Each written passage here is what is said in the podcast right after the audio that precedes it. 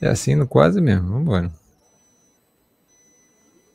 Está começando Driblando Perguntas Óbvias. Notícias sobre o futebol feminino nacional e internacional aqui na Alternativa Esporte Web. Deixe o seu like e hashtag Deixa elas jogarem no AE.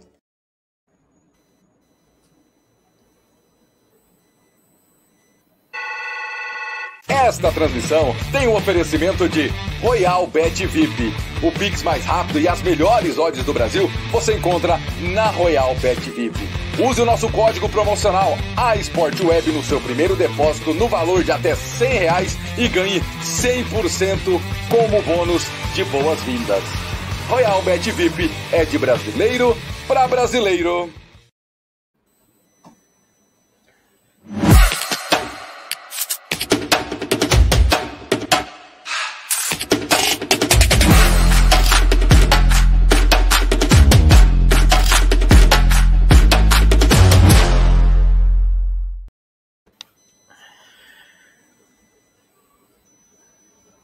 Dizendo ele que é um cara sério.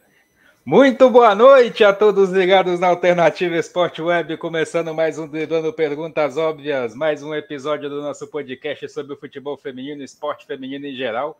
Um abraço aí para o Ian Martins Nunes da Costa que vem chegando. Boa noite para você, viu, meu caro? Deixe seu like, se inscreva no nosso canal, vem com a gente para acompanhar mais esse episódio, falando aí um pouco do protesto na Alemanha contra o regime iraniano. Né? A situação está ficando cada vez mais complicada. Início de Champions, jogos de destaque de ligas nacionais, além da definição dos grupos da Copa, eliminação do Brasil pela Alemanha no Sub-17, quartas de final da Copa do Mundo, enfim, Campeonato Carioca nas semifinais, chegando já na etapa final já do estadual, lá o Cariocão da Massa. Boa noite, Rodrigo Prado. Muito boa noite, caro Hudson, caro Sérgio. Para o Ian, que já apareceu aí, o Ian sempre aparece é, no meu canal lá. É, prazer ter você aqui, querido. Vamos lá. É, hoje a pauta está um pouquinho até um pouquinho mais enxuta, mas está rica, tá bom? A gente vai começar dando boa noite, né? Boa noite para o Sérgio. Como é que você está, Sérgio? Boa noite. boa noite, edição. Boa noite, Rodrigo. Boa noite, a galera de casa. Muito bem-vindos aí ao DPO, né? Que felicidade enorme estar aqui de novo para a gente conversar mais um pouco. Duas semanas aí, quase, quase que duas semanas, uma semana inteira aí recheada, né? De, de, de coisa boa para a gente conversar e falar. Principalmente aí a notícia boa da, da, da Liberta Feminina, né? É. Começou da pior maneira ali, né? Duas eliminadas, mas agora também. Então, tranquilo. A redenção, né, Hudson? Com toda certeza. Que de onde vier vem título inédito e que seja para o nosso futebol, seja para o futebol feminino brasileiro. Rodrigo Prado, vamos começar falando de um assunto um pouco mais puxado, né, um pouco mais pesado, e aos poucos nós vamos diversificando os assuntos, vamos deixando num tom um pouco mais leve. Falar aí da situação aí dessa, desse protesto. 100 mil pessoas na Alemanha a favor das mulheres no Irã. Isso aí é uma coisa que a gente vem batendo na tecla seguidamente, a gente vem trazendo esse assunto e, e já começam as manifestações pelo mundo. Exatamente, né, Hudson? Como de praxe, a gente tratar de assuntos que fogem um pouquinho do esporte, mas abrangem a importância né, da, das mulheres. É, de fato, vai ser rapidinho hoje, é só essa realmente essa informação de que na Alemanha 100 mil pessoas se organizaram né, para protestar é, contra o regime iraniano, né, e, e lá a violência no Irã contra as mulheres e, e, e também contra é, os diversos tipos de protestos estão havendo, né? É, a, não se restringe mais a, a causa das mulheres, né? E está havendo realmente muitas mortes por dia e está ficando mais complicado. E é importante esse posicionamento por parte da diplomacia de outros países e também da população, né? É, os consulados estão se organizando e estão conseguindo é, fazer esse tipo de movimentação, é muito importante e a gente vai acompanhando e vai trazendo aqui. Hoje é, é mais isso mesmo, é mais rapidinho, mas enfim, é sempre importante a gente trazer é, isso que é da mais absoluta importância é, para o nosso mundo, né? O Irã ele não está longe da gente. O Irã ele está mais próximo do nosso bairro do que a gente imagina. Pelo menos é um pouco nisso que eu acredito, por isso que eu trago essas coisas para cá também. Enquanto o Sérgio Maurício vai se ajustando ali, tava microfone 1, Sérgio Maurício 0, viu, Rodrigo Prado? Tá brigando com o microfone ali, o menino. Já tá 3 a 0 agora. Sérgio quer falar também, Sérgio, sobre o assunto? Cara, eu achei bacana, né? Porque foi uma, uma notícia, né, que, que, que o Rodrigo trouxe sobre uma menina, no caso, né, que tava com a, com a parte. Com a parte. Qual foi a, a parte em específico, Rodrigo, que você trouxe há três DPOs atrás? É, é, é, uma, uma moça, né? Ela estava com a parte do cabelo, né, é, a mostra, e aí a polícia moral do Irã acabou matando. Isso é bastante comum, né? Bastante comum, infelizmente, e só que eclodiu vários protestos muito, muito sérios, é, é como nunca é, tinha havido é, é, no Irã. E aí, boa parte do mundo está se solidarizando porque a coisa tá lá tá, no Irã está ganhando uma escalada de violência muito, muito grande. Exatamente, né? Então, tudo começou por ali, né? É, como, como o Rodrigo falou, para um dia comum no Irã para a mulher que acaba cometendo esse crime aí para a constituição deles, né? Entre aspas. E isso desencadeou um, uma puta revolução a ponto de, se eu não me engano, aí o Rodrigo até falou na Alemanha, né? É, rolando esses protestos aí já em prol do Irã, né? Porque o próprio Irã também tá em, tá em, tá em protesto também relacionado a isso. Então é legal tá vendo essa mobilização, né? E eu espero que chegue a promover a queda do regime também. Né? Que coisa linda, hein? Ia ser maravilhoso. E lembrando que isso é, é muito. Esses protestos eles são importantes para movimentar justamente a diplomacia dos países, né? Sem, sem movimentar esse tipo de coisa é difícil. É, o Irã é um país muito importante no cenário da economia mundial, né? É, é, um país árabe que é muito, muito rico em petróleo, por exemplo, e isso acaba fazendo com que muitas vezes os países é, criem uma vista grossa, né? É, em relação a esses absurdos. A Arábia Saudita é a mesma coisa, é, é, enfim, o mundo árabe é bastante complexo nesse sentido, é, então acaba sendo uma oportunidade realmente de se criar uma pressão maior e de fato é, há, há, essa esperança em algumas pessoas de que esse tipo de movimento é, é mais organizado pelo mundo, né? É, é possa surtir algum efeito, é, pelo menos de médio longo prazo. De alguma maneira, pressionar o governo dos outros países, né? No caso, a, a, a, de fato, prestar essa ajuda, porque é importante, né? É muito importante, querendo ou não. E que não seja os Estados Unidos, por favor. Não, não se meta em guerra, Estados Unidos, pelo amor de Deus.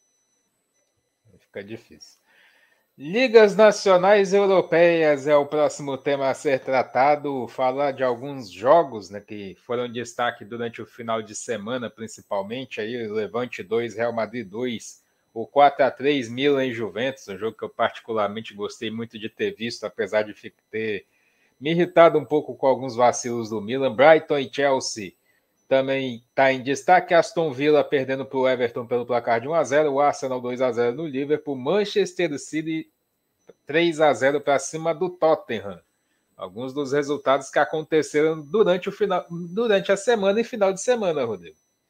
Vamos falar assim, vamos se dividir em duas partes, né? Primeira, fora da Inglaterra, depois a gente fala da Inglaterra, até porque eu quero perguntar para o Hudson, que ele viu melhor, né? O jogo do, do Milan é, com a Juve é melhor do que eu, eu queria perguntar para ele também. Mas falando rapidinho aqui de Levante e Real Madrid, por exemplo, acho que duas coisas me chamam a atenção, né, elas se destacam.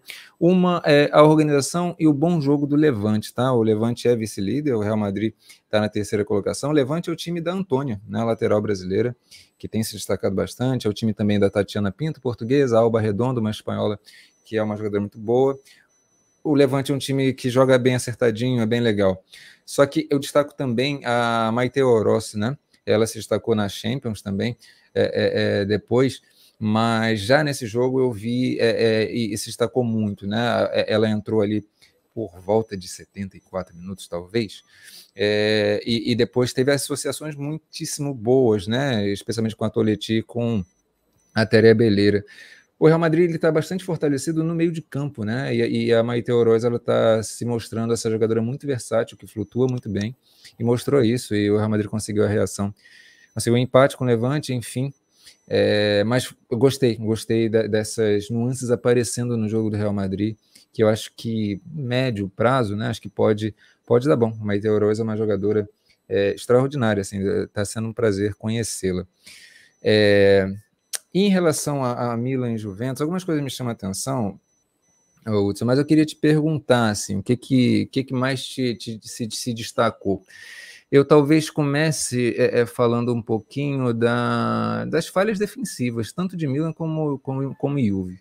Mas para além disso, é, é, o que, que você, que, que te chama a atenção, Hudson, que você, você que viu o jogo? Foi um 4 a 3 onde eu vi a Juventus mais uma vez, como você bem destacou, erros de defesa, erros defensivos, erros de posicionamento. Dois gols da Aslane, mais dois gols da Piemonte. A Piemonte é uma grande jogadora desse meio-campo do Milan, mas muito espaço. Muito espaçado. O primeiro gol da Aslane, mesmo, por exemplo, o toque de cabeça que ela faz, já sobrando para a Aslane correr contra a defesa do Milan da defesa da Juventus e conseguir fazer o primeiro gol, e no segundo gol, simplesmente um gol entregado. Eu cheguei até a mandar mensagem para você falar assim: a defesa da Juventus deu o gol do Milan agora, deu o gol de presente. Foi cortar a bola de cabeça, cabeceou no pé da jogadora do Milan, que já logo ali de, de cara já aproveitou e já fez o segundo gol. Mas o que mais me chamou a atenção, principalmente nesse time do Milan, eu falo seguidamente isso. Se vocês, vocês que estão sempre comigo sabem que eu falo bastante sobre isso. O sistema defensivo do Milan ele é muito falho. O, do meio para frente é um time muito competente, Sérgio. Do meio para frente você olha o time do Milan, pô, Piemonte, você olha a Aslane, que muitas vezes é uma falsa nove, e fica ali chamando a atenção do adversário, ali chamando a responsabilidade, querendo ou não. Mas você olha para a defesa do Milan, uma defesa falha. E eu falo e eu digo mais, até falei para o Rodrigo isso, se tivesse mais uns dois minutos do, de jogo, a Juventus provavelmente ia empatar em 4 a 4 Porque a Girelli entrou, fez dois gols no jogo, e se desse mais espaço para ela, ia lá e fazia mais um. Tudo bem que meu referencial é do jogo contra o Lyon, né? Então a gente está num patamar assim, um pouco alto, assim. Mas pelo que eu vi do ataque da Juventus hoje, dá para imaginar o motivo. Né? Então, que realmente, se, se a zaga do Mídia consegue dar tantos espaços e a zaga da, e o ataque da Juventus consegue aproveitar, é porque realmente é, é, uma, é uma zaga que tem alguns problemas bem sérios, inclusive. Inclusive, gostei mais do, até do, do, comentário ali do, do, João Vitoriano sobre a, a, a, a menina do, do, da Inter, que o Rodrigo já chamou a atenção algumas vezes. Isso, a Shawinga, Shawinga. Também chama a atenção bastante do, do Hudson, né? Da, da Inter de Milão. É, a Inter de Milão acabou empatando com o Sassuolo, não foi, o, o Hudson, é a última colocada. Sim. Sim. E perdeu a primeira colocação, inclusive. Enfim, o campeonato italiano está bastante móvel ali nas posições. Está equiparado, é, enfim. tá bastante equiparado. Se você vê, por exemplo, hoje a liderança, se eu não estiver enganado, é da Roma. Isso, isso é, é, é, é, da Roma. Então a Inter, com esse empate, perdeu a liderança. Mas convenhamos, ainda tem algumas coisas ainda que dá para se reparar que precisa se acertar ainda no futebol italiano, mas já está em constante evolução, já está melhor do que já foi um dia. E só pelo fato dessa profissionalização estar acontecendo lá, já se vê uma diferença muito grande dentro do campeonato. Isso aí a gente já consegue reparar e muito bem, inclusive. Sim, sim, sem dúvida, sem dúvida. Eu acho que está mais constante. É, é, no Campeonato Italiano eu vi, às vezes, jogos mais esporádicos no ano passado, muito bons, assim, sempre muitos gols, né? É, agora está muito constante. Todo jogo é isso, quatro gols pelo menos, é uma coisa que está sendo, sendo bastante frequente, assim, está sendo uma tônica. Acho que do desenvolvimento tático, né? Ainda tem questões defensivas para você resolver, é, por evoluir nas né, equipes, mas ofensivamente as equipes estão tão buscando, estão conseguindo entender como se inspirar nas partidas, como, como ler os momentos, como explorar as, as, as próprias deficiências defensivas do adversário. Está ficando realmente um jogo mágico italiano, né? Não, só corrigindo, eu falei dois gols da Piemonte, não. Foi um gol da Piemonte, o outro foi de uma zagueira do Milan, que ela aproveitou uma sobra de bola dentro da grande área e fez o gol. Dentro da Sim. grande área, dentro da pequena área, para ser mais exato, contra a goleira da Juventus, conseguiu fazer o quarto gol, botando aí o Milan com vantagem, né?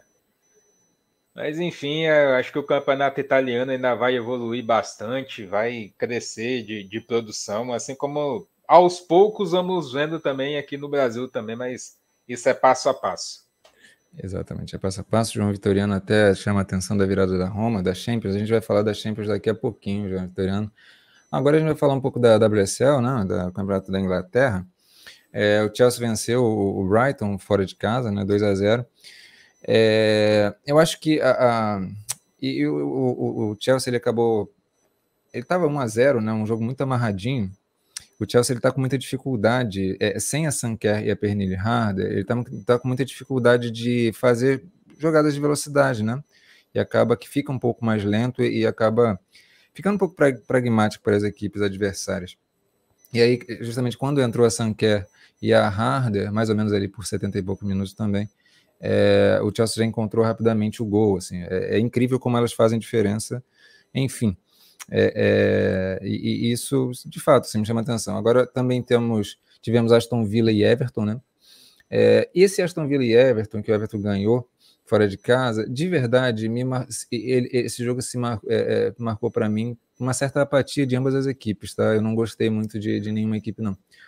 É, o, o, Aston Villa ele né, tomou 1 a 0 e ficou pressionando lá, mas sem muita inspiração. O Everton também não conseguia sair muito para o jogo, um joguinho meio, meio ruim, assim. Até teve uma, não sei qual, qual a gravidade, mas a, a Rachel dele também saiu. É, é teve uma certa preocupação ali, ela, ela se lesionou. Não sei, não sei ainda não sei a, a gravidade. É, Liverpool e Arsenal.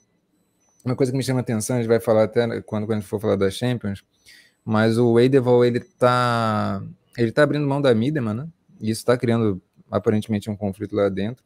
Não só com a Miedema, mas o, o Eidevall, ele, ele tá, treinador do Arsenal, ele tá abrindo mão de meias articuladoras abrindo mão de camisas 10. Então é como se o Arsenal, ele, com o Eidevall, jogasse melhor é, é, sem essa transição. É, fica um jogo um pouco mais direto e tal. E isso, enfim, eu acho que é, é, é, é uma limitação também do Eidevall, né? Mas enfim, acabou dessa forma fazendo os 2 a 0 no Liverpool no, no, primeiro tempo. Depois eu acabei não assistindo, mas ficou o jogo mesmo no, no 2 a 0 é, eu queria adentrar rapidamente, antes de falar do e do Tottenham, uma característica que eu noto é, como um todo da, da Liga Inglesa, tá? Eu acho que, taticamente, a, a, existe uma certa forma dos times se enfrentarem que acaba é, é, é projetando um certo jogo de uma posse de bola, às vezes um contra-ataque, isso, isso em geral, tá, gente? uma, dos melhores times, uma, uma, manutenção da posse de bola, um jogo mais mecânico, de giro de bola de um lado para o outro. É, é, uma coisa bem inglesa, né? E, e, e, os times que, que são, enfim, um pouco inferiores, eles tentam contra-ataque muito no vigor físico.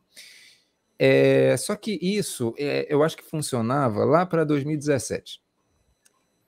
Agora, a coisa, o futebol feminino ele já está num, num, num, nível de precisar, é, é, na Inglaterra, o nível dos clubes melhorar um pouco, porque existe complexidade para além disso. E eu frequentemente noto os times muito apáticos, muito, muito apáticos. Apontei é, é, o, o, Everton com, com, com Aston Villa, mas também apontaria o Brighton contra o Chelsea, não ofereceu quase que risco nenhum, uma coisa ou outra. Mas é, é, eu percebo os times menores lendo muito mal os jogos contra os maiores. Eu, percebo que daria para. Quando, por exemplo, eu comparo com outras, até mesmo com a Liga Francesa, que tem equipes até mais frágeis, mas elas jogam melhor o jogo contra grandes equipes como PSG e Lyon.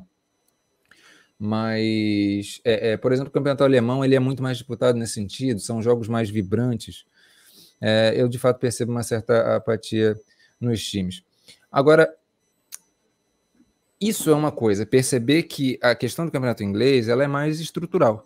É uma questão é, é, de como os times são projetados para jogarem entre si taticamente e como que eles criam suas zonas de conforto. Isso tudo é uma questão de ligas. As ligas elas se diferenciam, tá? É, é cada liga tem, tem a sua identidade. Outra coisa é o que eu vi, por exemplo, na transmissão de, de Tottenham e City, em que os comentários né, das comentaristas da, da ESPN iam muito numa direção de ah, está faltando vontade ao Tottenham, ah, está sem energia e não sei o quê. É uma coisa, mais do que rasa, chega a ser para mim, que eu curto para caramba o jogo feminino, para mim chega a ser meio desrespeitoso, percebe? Porque é, as meninas elas não estão sendo antiprofissionais, existe uma questão mais estrutural. Né? Elas dependem de um sistema de jogo e elas, embora componham esse jogo, elas, é, elas são apenas peças, muitas vezes. É, é, é, o futebol ele, ele é mais complexo, essa projeção do que, que é um sistema de jogo construído, ainda mais em termos no nível de uma liga, é mais complexo do que isso. Então, ainda mais o time do Manchester City, que é um time que controla jogo como poucos. E, e tem muitas virtudes ofensivas, apesar de estar ali com algumas questões né, por, por se resolver, especialmente defensivas, mas ofensivas também.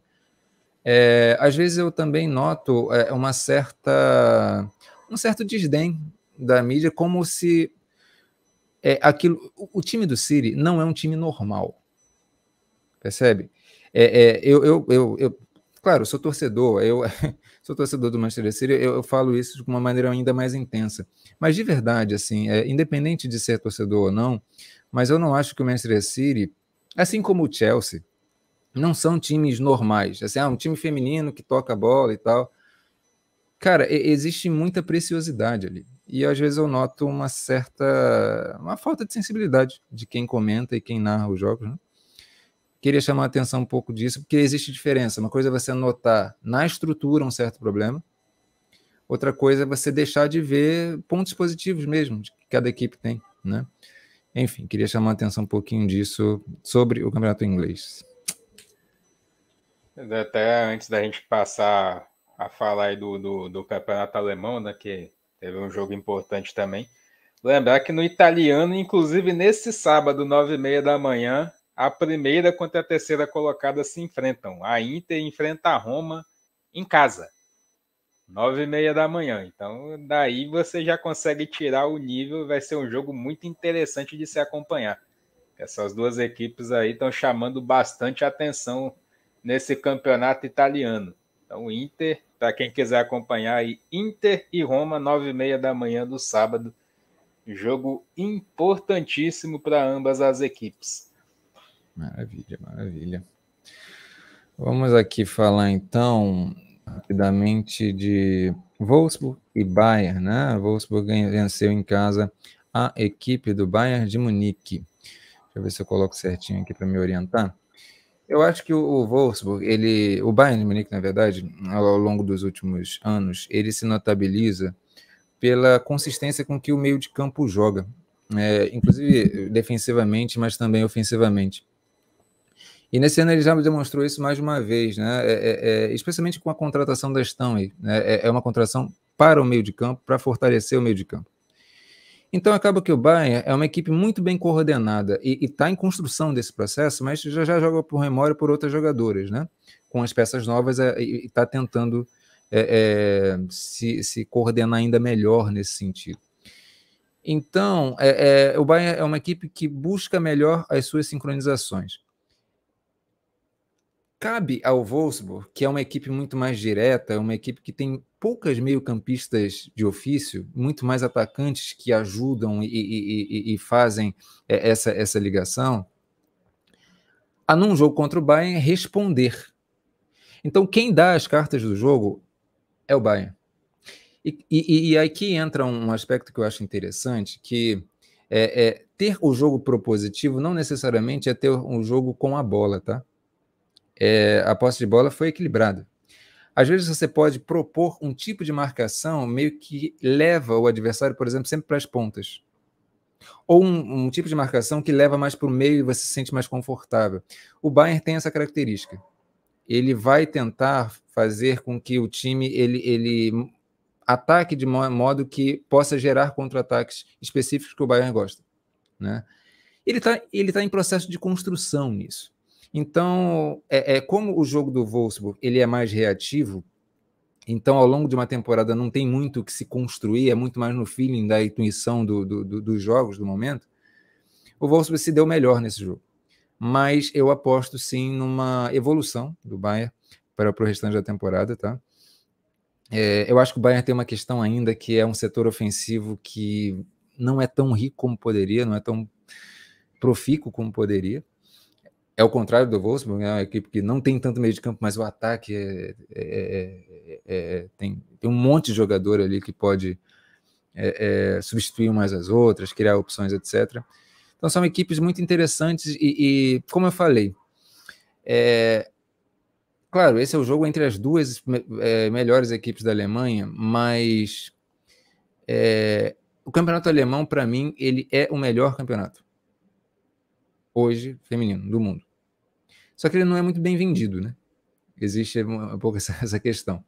É parecido não, até com o que acontece no masculino, né, Sérgio? E, e, isso é uma coisa que me chama mais muita atenção, mas mesmo jogo entre times médios, não rola aquela apatia que eu falei do inglês. Pelo contrário, né? São equipes que se superam o tempo inteiro e tal. É, é, bem legal de ver, e esse foi um absoluto jogaço. Um absoluto jogaço. Bayern Wolfsburg foi, foi uma coisa bem bonita de se ver. Dentro desses grandes confrontos, né, Sérgio Maurício, qual mais te chama a atenção aí dentro do, de tudo que foi falado, que o Rodrigo destacou, que nós pontuamos aí nesses quando duelos ele, europeus? Quando ele falou da Magu no meio campo do Bahia, né, que é a melhor parte. Eu acredito nisso também. então, no, no, ponto, no ponto de acordo completo aí. eu até, deu até uma olhada, na, uma zapiada no, no elenco do Bahia, né, eu vi que de fato pelo menos assim, que, que, que, chamou minha atenção de nome ali ofensivamente mesmo é só a Schuller, né? De resto, não. De resto, realmente é o sistema ofensivo um pouco mais frágil, né? Eu, eu me lembro ainda da época da Biristar, inclusive. Esse time mais recente, eu sei que, que o meio-campo é mais forte, né? Até com a Magusa, Brasil e Estão, e não teria como não ser. Uma jogadora de destaque também é a Bu. A Bu na seleção alemã é bem importante. Ela, ela joga no Bayern de Munique. Fez, fez um, um gol, inclusive, eu acho. Ela é meia, né? O, é, ela é uma atacante, ela joga mais, mais na frente. É, ela, ela atua também um pouquinho atrás, mas ela é mais atacante. Esse, esse, time do Bahia é interessante, pô. Esse time do Bahia é, é, interessante. Se souber trabalhar ele direitinho, chega longe, mas tem que saber trabalhar ele direitinho. Sérgio até trou o Hudson até trouxe, né? O confronto que vai ter pelo italiano. Trago também aqui dia 29, sábado, às 8 da manhã, num horário muito é, Hoffenheim e Eintracht Frankfurt. É um confronto bem interessante também. São equipes mais medianas, mas que são bem competitivas. É, se puderem ver, é, às vezes é difícil achar o link, né? O, mas... o Eintracht que bateu o recorde de público, inclusive, que a gente trouxe aqui uma vez, não foi? No, no, no Isso, contra o próprio Bayern de Munique, na estreia. Na estreia. Uma equipe bem, bem, bem legal, bem organizadinha. Uma delícia de ver. Realmente, o futebol alemão me encanta demais, demais, demais. É, traz esse grande, essa problemática máxima, né, que a gente costuma dizer do, dos campeonatos. Alguns campeonatos ainda não ter essa facilidade, né, Sérgio? Não ter essa facilidade de você ter como assistir, como o inglês hoje tem, o italiano hoje tem, até no Brasil mesmo, hoje nós temos várias, algumas das emissoras hoje, TV aberta, TV, TV aberta é só uma, né? Mas TV fechada hoje, há algumas emissoras aí tentando trazer falta um pouco disso ainda, né? Para divulgar um pouco mais os outros campeonatos que chamam tanta atenção, né? É, o, o, o, alemão ele já não se vende bem, né? No, no, no vamos assim dizer, na, na, na, própria publicidade e propaganda dele, ele não sabe se divulgar nem no masculino, como o Rodrigo estava falando aí, é uma coisa mais. É uma coisa até que fica dentro do própria Premier League, o futebol inglês, né? Que tem aquela coisa, aquele chamariz. Então, realmente, a Inglaterra tem esse tem aparentemente, né, já que ele tem a dominância nos dois esportes, esse dom, né, vamos assim dizer, dentro do futebol europeu. Mas eu, eu prefiro o futebol alemão tanto no masculino e provavelmente vou preferir no masculino no, no feminino também. Deu, deu uma de gatais agora, mulher e mulher. Mas você soube dessa resenha, né? Mas depois, mais pro final a gente conversa sobre isso. Mas de fato, eu, eu acho que o que falta mesmo ainda para esse para a questão dos esportes femininos é saber realmente é, é, é vender né, essas coisas, esse, é, é, essas partidas internacionais, né? Conseguir de fato exportar isso, coisa que o, que o próprio Brasileirão está passando. Aproveitou a, a, a, ali aquela época de marketing com Jesus dentro do campeonato dentro do, da, da TV portuguesa, a TV portuguesa até hoje é a Sport TV Portugal, tem o Campeonato Brasileiro por causa do Jorge Jesus. Então ela comprou, adquiriu os direitos até hoje, então acho que falta um pouco dessa questão de oferta ainda desses campeonatos internacionais e entender a dimensão disso, sabe? É, é fora do país. E eu acho que isso falta na Alemanha, principalmente, né? Ter essa facilidade para chegar aqui. A, a, própria eliminatórias mesmo da, da, da, da Champions, que a gente estava vendo, né? É, ia ter a, a transmissão gratuita e tudo mais, o Real Madrid cortou a transmissão para fora do país. Cara, isso é, é, interessante você divulgar, pô. É, não, é, não é interessante você manter ali dentro, sabe? Você não tá vendendo isso, você só bloqueou. Eu não tenho como comprar, você só bloqueou de ver. Então seria interessante, acho que essa essa exportação maior do produto. Porque eu sei que dentro, principalmente dentro do futebol feminino europeu, diferente do brasileiro, ele tem esses acordos é, é, de televisão, com acordo de televisões locais e tal. O Rodrigo até já me falou um pouco sobre a questão da, da Liga Portuguesa, de um canal que, que tem esse direito, que mostra o jogo das seleções. A questão seria saber exportar isso melhor, né? Ter essa, é, é, meio que essa interna é internacionalização do futebol feminino, não necessariamente de quem joga ali, mas que aquele futebol seja exportado para fora, sabe? Para que todas as pessoas vejam. Que no caso da, da do futebol inglês, isso é, é, muito bem visto. Vídeo que no futebol masculino, torcida do Manchester United e do Manchester City, metade praticamente é, é, é continente asiático. É, o João até destaca no chat também, falando um campeonato que ele gostaria de ver do francês feminino também. É o Rodrigo já destacou várias vezes que o campeonato francês é um campeonato também bem disputado, né, Rodrigo? É bem legal, é bem legal. É claro que você tem ali aquelas duas equipes, né, o Lyon e o PSG, que ganham quase todas as partidas, mas isso até gera uma, uma falsa impressão de que as equipes são ruins, e não são, tá? É, as equipes, elas são, até para poder disputar com, com essas equipes, PSG e Lyon, sem tomar tantas goleadas, como acontece às vezes no espanhol, de nove, uma coisa mais né, absurda assim para a equipe do Barcelona, por exemplo, essas equipes elas são estruturadinhas, né? E, eu até gosto mais de como elas exploram contra-ataque muitas vezes do que as inglesas fazem, embora defensivamente as inglesas, as equipes inglesas são, sejam um pouco melhores. Então tem nuances diversas, né? mas o, o, campeonato francês é uma equipe bem legal. Tem, tem algumas equipes, como o Paris FC, né? que não é o Paris Saint-Germain, para quem não conhece, é uma equipe diferente. É, é bem, bem legal, da, da francesa Mateo que tem no Bordeaux. também. Sim, sim. É, é, o Bordeaux, Montpellier, são, são equipes bem interessantes e eu particularmente faço até questão de ver quando tem um, um Bordeaux e PSG, Montpellier e Lyon, são jogos bem legais de ver. É, recentemente, se não me engano, foi até Bordeaux e, e, e Lyon, o Lyon venceu de 3 a 0, mas foi, foi um jogo bem, bem legal de ver. É, até referência nerd para o pessoal entender a parada, né? Tipo como se fosse o Thanos vencer os Vingadores. Nem por isso os Vingadores são ruins. É isso. É, tem... Sim, sim, sim. É tipo e, e, e, muitas vezes o, o, campeonato ele é decidido com algum tropeço dessas equipes, né? Porque se, por exemplo, o Bordeaux empata. Teve um, o campeonato retrasado, se não me engano, foi, foi isso.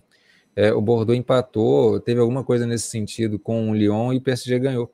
E aí ficou na pontuação à frente. Foi um campeonato legal também de ver. Vamos então dando sequência, né? Rodadas da Champions. Né? Tivemos aí as duas primeiras rodadas da Liga dos Campeões da Europa Feminino, né? A Champions Feminina.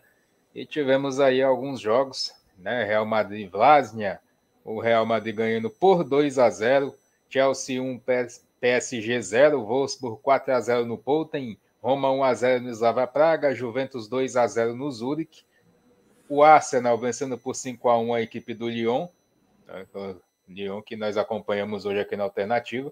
Barcelona 9, Benfica 0, Bayern 2, Rosengard 1. São, foram os jogos da primeira rodada. Segunda rodada acontecendo nessa semana, 0 a 0 Real Madrid PSG, jogo que acompanhamos aqui também. Chelsea Vlasnia, o Chelsea vencendo por 8 a 0. Roma 4, Poulten 3. Talvez um dos jogos mais surpreendentes aí desse, dessa rodada. 2 a 0 Wolfsburg para cima do Slavia Praga, Juventus 1, Lyon 1, jogo que também acompanhamos aqui. Arsenal 3 a 1 no Zurich. Rosengard perdeu por 4 a 1 para a equipe do Barcelona e Bayern 3, Benfica 2. Rodrigo Prado, as duas primeiras rodadas, trazendo alguns resultados interessantes, né? Os jogos que talvez a gente esperasse uma goleada, uns placares um pouco mais apertados. Sim, eu vou falar especificamente de alguns jogos na sequência, mas eu vou falar de um que eu não coloquei em imagem, né? Agora, mas foi esse é, é Roma, foi até o João Vitoriano, né, que chamou a atenção é, para a virada da Roma. Sinceramente, João Vitoriano, Hudson e Sérgio, esse jogo me irritou um pouco. Porque a Roma ela cansou de perder gols, aí a Giacinti estava perdendo muito, muito, muito gol aqueles até alguns gols perdidos de maneira muito plástica, muito bonita, mas não precisa às vezes ser tão plástica. Bate de maneira mais eficiente pro gol. E... Dizem que ela perde gol desde o jogo com o Brasil, né? É um negócio meio complicado. E às vezes é um negócio meio exagerado, assim. E aí, aí eu fiquei com pena do Poulten, porque o Poulten falou, fez um gol. fez o outro, pô, 2 a 0 Pô, legal, cara, vamos vencer a partida. Caraca, uma zebra, que legal. Aí vai, e, e, e aí tem um pênalti, e a, se eu não me engano, a Andressa Alves perde o pênalti, né? E aí a Diacinte vai lá e faz o gol. Tá bom.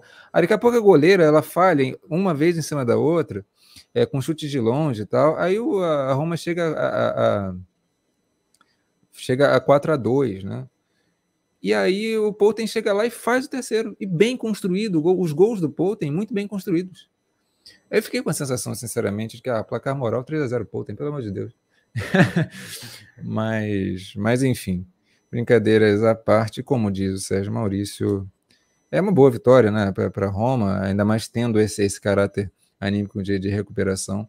Mas aí vale também esse destaque que a gente até deu no Campeonato Italiano, né? Quando a gente estava falando sobre, que é isso, as equipes italianas, de um modo geral, têm essa questão de construir até bem, às vezes perde muito gol, mas o sistema defensivo é sempre muito falho, né? Enfim. Se vocês quiserem é, falar algo sobre isso. Algo te chamou a atenção, Sérgio Moles? Rapaz, é, se tem uma coisa que, que me chamou a atenção de fato, foi no primeiro, foi no primeiro jogo que a gente fez, né? É, acho que nos dois jogos que a gente acabou fazendo, né? De, de do PSG, mas o outro time, né? Sempre o outro time. Para mim, o, o, Chelsea, né? Eu fiquei muito impressionado com a com a Sanké, pasme, eu estou aprendendo ainda muito futebol europeu, então é, eu sei que provavelmente fãs do futebol feminino devem assim, como assim a Sanké, né? Eu conheço ela há 23 anos. Não sei, gente, fique tranquilo, é porque realmente eu vi ela jogando e ela foi um espetáculo, foi coisa assim, foi fenômeno. Ela, ela jogou um absurdo assim. Foi inclusive uma, uma das responsáveis pelo placar, o gol da, o gol da Bright Side de uma, de uma tentativa de jogada dela, né? Numa, uma jogada de pivô fenomenal que ela acaba fazendo pelo lado esquerdo. A, a né? Que também a, a zagueira que o Rodrigão falou, assim, um fenômeno. Ela falou: presta atenção nessa daí é possivelmente a melhor zagueira do mundo. E eu fiquei com atenção nela, não, não precisa nem não prestar atenção nela, porque ela estava presente em todas praticamente. Então a Diani estava com dificuldade para cima da Bacana, tá? Então é, foi um negócio assim realmente incrível de assistir. Do outro lado, né, acho que foi a equipe do Real Madrid, né, é, principalmente ele é, é assistir um pouco da Carolina Noé e de uma pessoa que vem conquistando meu coração que acho que começou, ela, ela era banco, né, nas duas temporadas passadas, acho que ela começou a virar titular, mais agora inclusive, a própria Ateneia, né? Jogando um absurdo demais, né? É, é, é, acho que ela deve ser sim titulada. O Rodrigo vai saber melhor que eu, mas deve ser titulada da seleção espanhola. Jogando um bolão, acho que ela só, só vem evoluindo durante os anos e também é uma pessoa que vem me surpreendendo. Então eu fiquei muito de olho nessa, nessa, nessas duas jogadoras. E aos poucos também, dentro do futebol feminino, estou começando a me adaptar com a, com a questão da, da, das goleiras, né? Eu entrei muito cego na Endler, e aí eu vi qualidade tanto na Misa quanto hoje também na, na Magnan. Na manhã, né, perdão. Sim, sim. É um espetáculo também. Eu gostei pra caramba. Vamos falando desses jogos um pouco para adiante, mas acho que agora dá para focar nesses dois confrontos que estão aí na tela, né? O PSG e Chelsea, Real e, e, PSG, que foi até o que o Sérgio já, já pontuou aqui, e foram, se não me engano, os jogos que a gente fez. Exatamente. É, no jogo da primeira rodada, né, o PSG com o Chelsea, o que ficou muito claro para mim é que o PSG ele foi encontrando ao longo da partida, muito aos pouquinhos, a sua rotação que é já de anos, né? É, o PSG está com um problema ali é, interno, né? Enfim, as meio-campistas é, com conflitos pessoais, enfim, envolvendo polícia, violência, um negócio bastante complicado. É, desfalques importantes também, a W indo para o Lyon, enfim, várias, várias questões importantes o PSG está ali tentando se reestruturar naquilo que é mais o coração do time, que é o meio de campo, né? Que é, é, é o mais importante para aquele sistema que é muito posicional, que é muito organizadinho, que é já muito conhecido, né? De quem acompanha o PSG há muito tempo. É, e no jogo contra o Chelsea, o, o PSG demorou muito para se encontrar, começou errando demais, e o Chelsea ele foi aproveitando, aproveitando, aproveitando, criando volume, chegou até no gol. A partir do finalzinho do primeiro tempo, o que, que o PSG fez? Isso me, me chamou muita atenção, né? A Jean François, que é uma, que é uma é, é, jogadora jovem também, mas também é, a, eu tô esquecendo, a Fazer, é uma jogadora mais jovem ainda, elas começaram a buscar Georro. Menina boa, viu? É, elas começaram a buscar Georro para trocar passes mais lentos, mais, mais bem construídos, e a Caixaui começou a entrar no jogo muito lentamente começaram aí começaram a espetar mais o, o, Chelsea. E aí acabou o primeiro tempo, no segundo chegaram nessa pegada, porque aí a, a, também voltou um pouquinho mais, ajudou, e aí o PSG começou a engrenar esse meio de campo. É, acabou que no jogo ficou 1 a 0 mesmo, mas teve essa evolução. Falando um pouquinho do Chelsea, o Chelsea ele teve essa leitura correta de, de se aproveitar. Acho que o Chelsea também está evoluindo o seu jogo, né? Pelo próprio campeonato inglês que a gente comentou, dá também para perceber que o Chelsea ele está ali é, se ajustando, tentando encontrar a melhor forma de controlar as partidas, de vivenciar os momentos, oscila um pouquinho. Tanto é que no segundo tempo do PSG Chelsea, o PSG ele, ele voltou muito melhor, o Chelsea com mais dificuldade para sair é, e, e, só foi melhorar o Chelsea com as entradas da, da Caneride e da Fleming, que aí deu mais contra-ataque para o Chelsea, e aí o PSG perdeu aquele ímpeto, né? aquele ímpeto que estava de, de, opa, e agora temos preocupações defensivas, aí voltou aquela crise do PSG que estava no início da partida, e aí o jogo ficou por, essa, por essas mesmas. É, contra o Real Madrid, o PSG já entrou nessa sistemática é, mais, mais, mais natural dele. Só que aí o problema do, do, do, PSG passou a ser muito flagrantemente a questão da sincronização das três atacantes, né? Ramona Bachmann, a Diani, também a Martins. A Martins não foi tão bem e a Diani constantemente isolada, recebendo bola, mas não recebendo o apoio das atacantes. E é muito importante para o PSG ter isso, lembrando que o PSG está sem a Catotô, né? Que, que teve uma lesão de LCA é, é grave também na, no início da Euro. E o Real Madrid explorando dentro do que podia, né, dentro do que conseguia, uh, os contra-ataques, a Carolina Limer fazendo uma partida magistral, como muito frequentemente faz, e o Real Madrid acho que melhorou mesmo no segundo tempo, quando a Maite Oroz, falei dela contra o Levante, né, que ela foi bem, e ela entrou de novo é, é, no jogo contra o PSG e melhorou muito o time, na minha visão. Melhorou muito o time, potencializou todo mundo. A Olga Carmona passou a jogar muito melhor, a Caroline Weir também se potencializou, todo mundo ali.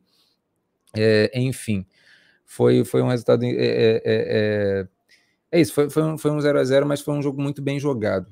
Muito bem jogado. Eu, eu gostei de ver esse jogo, principalmente ver as evoluções e as possibilidades que cada treinador vai ter é, ao longo né, do, do, futuro de suas equipes.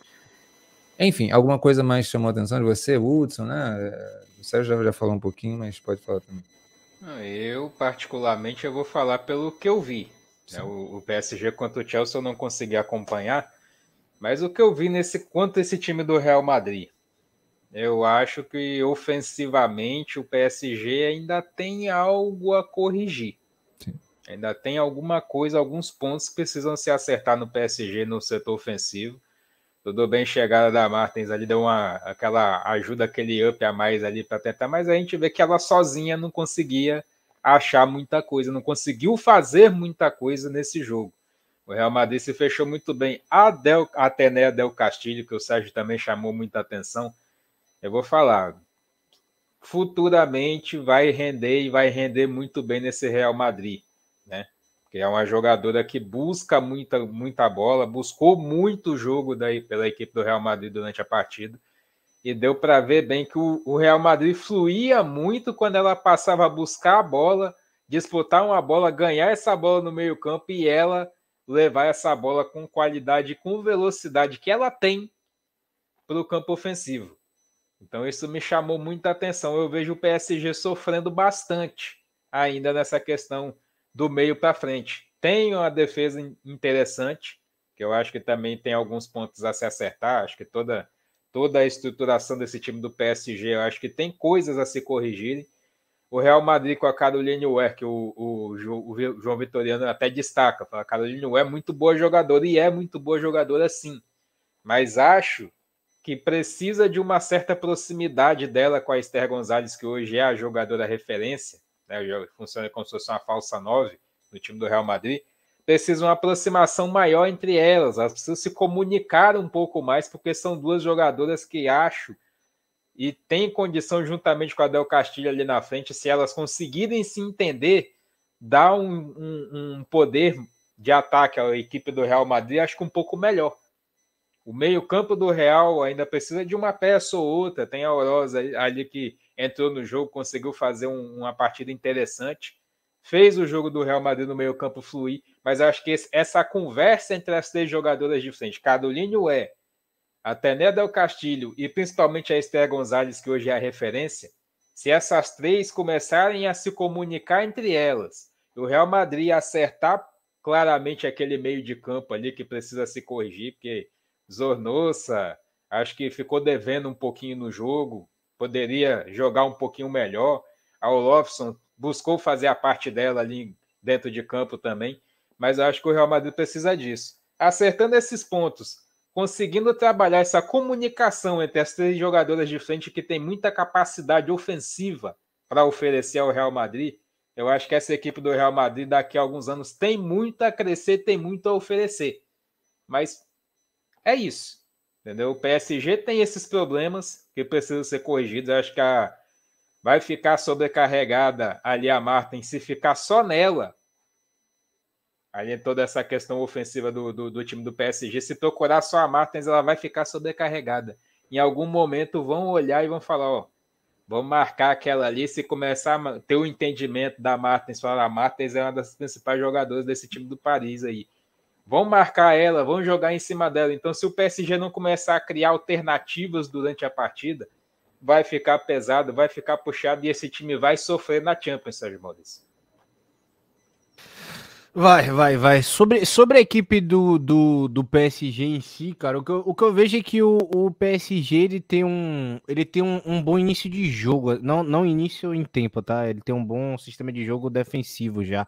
Eu gostei muito da, da, da Elisa de Almeida e da Ilested, né? Dão uma segurança ali, dão uma, uma tranquilidade, né? Uma tem a saída de bola, a Ilested tem a parte física, né? Então as duas meio que se, se complementam muito bem. Do lado esquerdo é a Caixauí, do lado direito, né? Se a gente for fazer um comparativo ali, nunca é bom fazer essas coisas, mas o pessoal entendendo masculino, é tipo a Rodinei ali do PSG, né? Que é esforçada é que a Lawrence. É Lawrence é craque, é, A Lawrence é... é porque ela tem alguns erros ofensivamente. Quando ela chega no ataque, ela toma, ela toma alguma, algumas decisões erradas, ou demora ali de se resolver. É só uma. Só, só Mas ela melhorou muito, ela melhorou muito contra, contra o Real, ela foi bem. Ela foi muito mal contra, contra o Chelsea. É o Chelsea, é. E, e, e, e aí o, o, que eu, o que eu fiquei assim, que eu vi que é o problema da, do PSG, né? Que aí é, é, é, é o que eu chamo de problemas saudáveis, né? Vamos assim dizer. Não porque eu quero a lesão da jogadora, pelo amor de Deus, não interpretem desse jeito. Mas a Catotô se lesionou, perdeu a referência no ataque, então teve um desajuste ali, uma desorganização no meio. Então o PSG ele tem uma dificuldade ali de, de criação. E aí, muitas vezes, aí, do que o Hudson falou, do que o Rodrigo falou, a Ramona, a Martens, elas voltam muito para buscar, gera, infla ali aquele setor de meio e não tem quase ninguém no setor de ataque. E aí a pobre da Diani recebe todas as bolas. Literalmente, é, é, é, bola na Diani. Ela corre, ela corre, ela corre, mas tem uma linha de fundo e uma zagueira sempre. Então a Diani não vai fazer chover, acontecer do nada assim, ela vai realmente fazer acontecer, porque nenhum jogador tem essa capacidade individual. Pode até ganhar um lance ou outro, claro, não, tem, não teria por que não. Então, acho que o PSG precisa corrigir de como, é, como essa bola é construída no setor ofensivo, como fazer uma aproximação, como criar essa referência, né?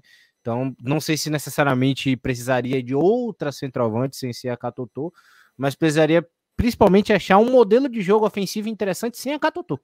Eu acho que acho que o PSG tem esse desafio agora e vai ser importante. Já a equipe do Real Madrid, eu acho que ela está muito mais é, é, é muito mais perto ali da, da, da, da questão do, de um formato de time do que o PSG tá por conta dos problemas. Que, tipo, não tem o sistema defensivo é, é, que o PSG tem, mas tem um sistema ofensivo ali de meio termo homogêneo. Ainda tem alguns problemas, ainda tem algumas falhas, mas é minimamente seguro e tranquilo. Tem uma saída de bola interessante, rola uma aproximação dos meias. E aí tem aquele. É, eu, eu acho que o Real Madrid, inclusive, rola tipo uma escadinha. Tem a zaga, né? Aí tem o meio que já melhora um pouquinho e o ataque é muito bom. E aí, de alguma maneira, essa solidez, essa tranquilidade mais atrás, dá uma segurança para o meio, né? Que é o que o Rodrigo fala dessa, dessa questão de construção. Chega no meio, chega no ataque. Então, o Real Madrid, no meio dessa construção, ele cresce muito. Eu acho que o que falta para o time de fato agora é, é, é, é encaixe de peça, é tempo de trabalho, é entendimento também de jogo. É, futuramente, obviamente, né? O time vai, vai começar a fazer algumas trocas, mas eu acho que o Real Madrid está muito próximo de se tornar uma potência em, em, termos de dois anos aí. Eu acredito muito nisso. Eu vejo um modelo de jogo ali muito é, é muito eficientezinho para o que tem já. E eu acho isso muito, muito, muito, muito bom mesmo. Só que eu vejo essa disparidade muito no ataque, sabe? Diferente do PSG que tem essa coisa assim muito boa na defesa, o Real Madrid é muito bom no ataque. Mas o que vem atrás é, é sólido o suficiente para sustentar que o ataque aconteça, mesmo que não, que não tenha esse nível assim elevadíssimo. Essa, essa rodagem de bola, essa comunicação é sempre muito importante. Agora, perguntar para vocês aqui, ó, tem até uma curiosidade sobre esse resultado. Rodrigo Prado, Sérgio Maurício, eu queria saber de vocês. O que aconteceu com o Lyon sofrer essa goleada, sofrer esse reverso contra a equipe do Arsenal? Vamos lá, vamos lá, vamos com, com calma. Ali no meio. É só traduzir. Hoje a gente fez um jogo do Lyon né? E a gente viu o Lyon contra a Juve, é, que é uma equipe que, claro, a Juve ela tem um poderio ofensivo até legal, mas nada comparado ao potencial do Arsenal, né? Em termos de potencial, né? Sistema de jogo, como, como flui é outra história. Mas o, a Juve não tem uma mid, não tem, né? É, é, a própria Ford, é, enfim, a uma Black Stenius. É, o Arsenal tem. E hoje contra a Juve, a gente viu, depois que saiu a, a Damares, entrou a Somba, uma zagueira, 19 anos, se não me engano. E essa Somba, ela deixou umas questões ali na zaga que o Lyon não está conseguindo. O Lyon é muito, muito, muito dependente de um sistema defensivo forte, sólido, para dar esse suporte ao meio de campo que trabalha a bola, que sufoca o time adversário, é que faz aquele que é a gente conhece como o melhor time do mundo. Ah, contra o Arsenal, a sombra que ela começou a titular. Isso somado a um outro fator, que o Eideval, que é o treinador do Arsenal, ele escolheu a opção dele mesmo, tá? Não jogar com a Midman. O Eidevall está com uma dificuldade muito grande de fazer o Arsenal jogar com as meias de articulação. E a Midema, ela está jogando nessa temporada como uma meia de articulação para o Eidevall. Ele preferiu ir com a Blackstone de centroavante, Ford, Mid. A Manon fez uma partida extraordinária. A Liro também foi bem e a Valt foi bem. Todo o sistema do, do Arsenal foi bem. Contra o Lyon, muito desajustado, né? E aí um contexto, gente. Como é que o Lyon ele, ele se desajusta assim? É do nada? É, teve uma lesão muito grave da Mbok Bati, né, que é uma zagueira francesa muito, muito boa, num amistoso da França contra a Grécia, né, enfim, no, no, mês passado. E vendeu a cadeixa Buchanan para o Chelsea. A gente acabou de falar da Buchanan, o destaque que ela teve na equipe do Chelsea. É, acho que o erro da Sônia Beaupastor, a treinadora do Lyon, foi é, é não colocar a Henri como zagueira. Né? e deixou a Sombach. E acho que isso acaba explicando bastante da, da, da derrota assombrosa que, que, que, o Lyon teve é, é, é, para o Arsenal. Agora fica esse adendo, tá? O Eidevall fez essa equipe jogar bem, mas sem as suas principais peças. Como é que fica o gerenciamento de grupo com a, com a Midema, com a própria Iwabuchi? A Iwabuchi entrou no jogo recente, muita gente é, é, é dizendo que ela estava chorando, mas nitidamente ela estava abatida ela entrou nos primeiros minutos na temporada. E, e a Iwabuchi é uma jogadora de. É uma meia de ligação, que está sendo praticamente preterida ali no Arsenal. É, ele está com muita dificuldade de colocar as principais peças em campo. Né? Então, esses são alguns elementos que, enfim, tem virtudes. É, é interessante, claro, fazer 5x1 no, no, Lyon, que é o campeão da, da Champions atual, mas também tem essas questões por resolver que não são simples, não. Deixar uma Midman no, no banco enfim, queria ouvir um pouquinho vocês também. Deixar a Midema no banco é uma coisa assim difícil, viu?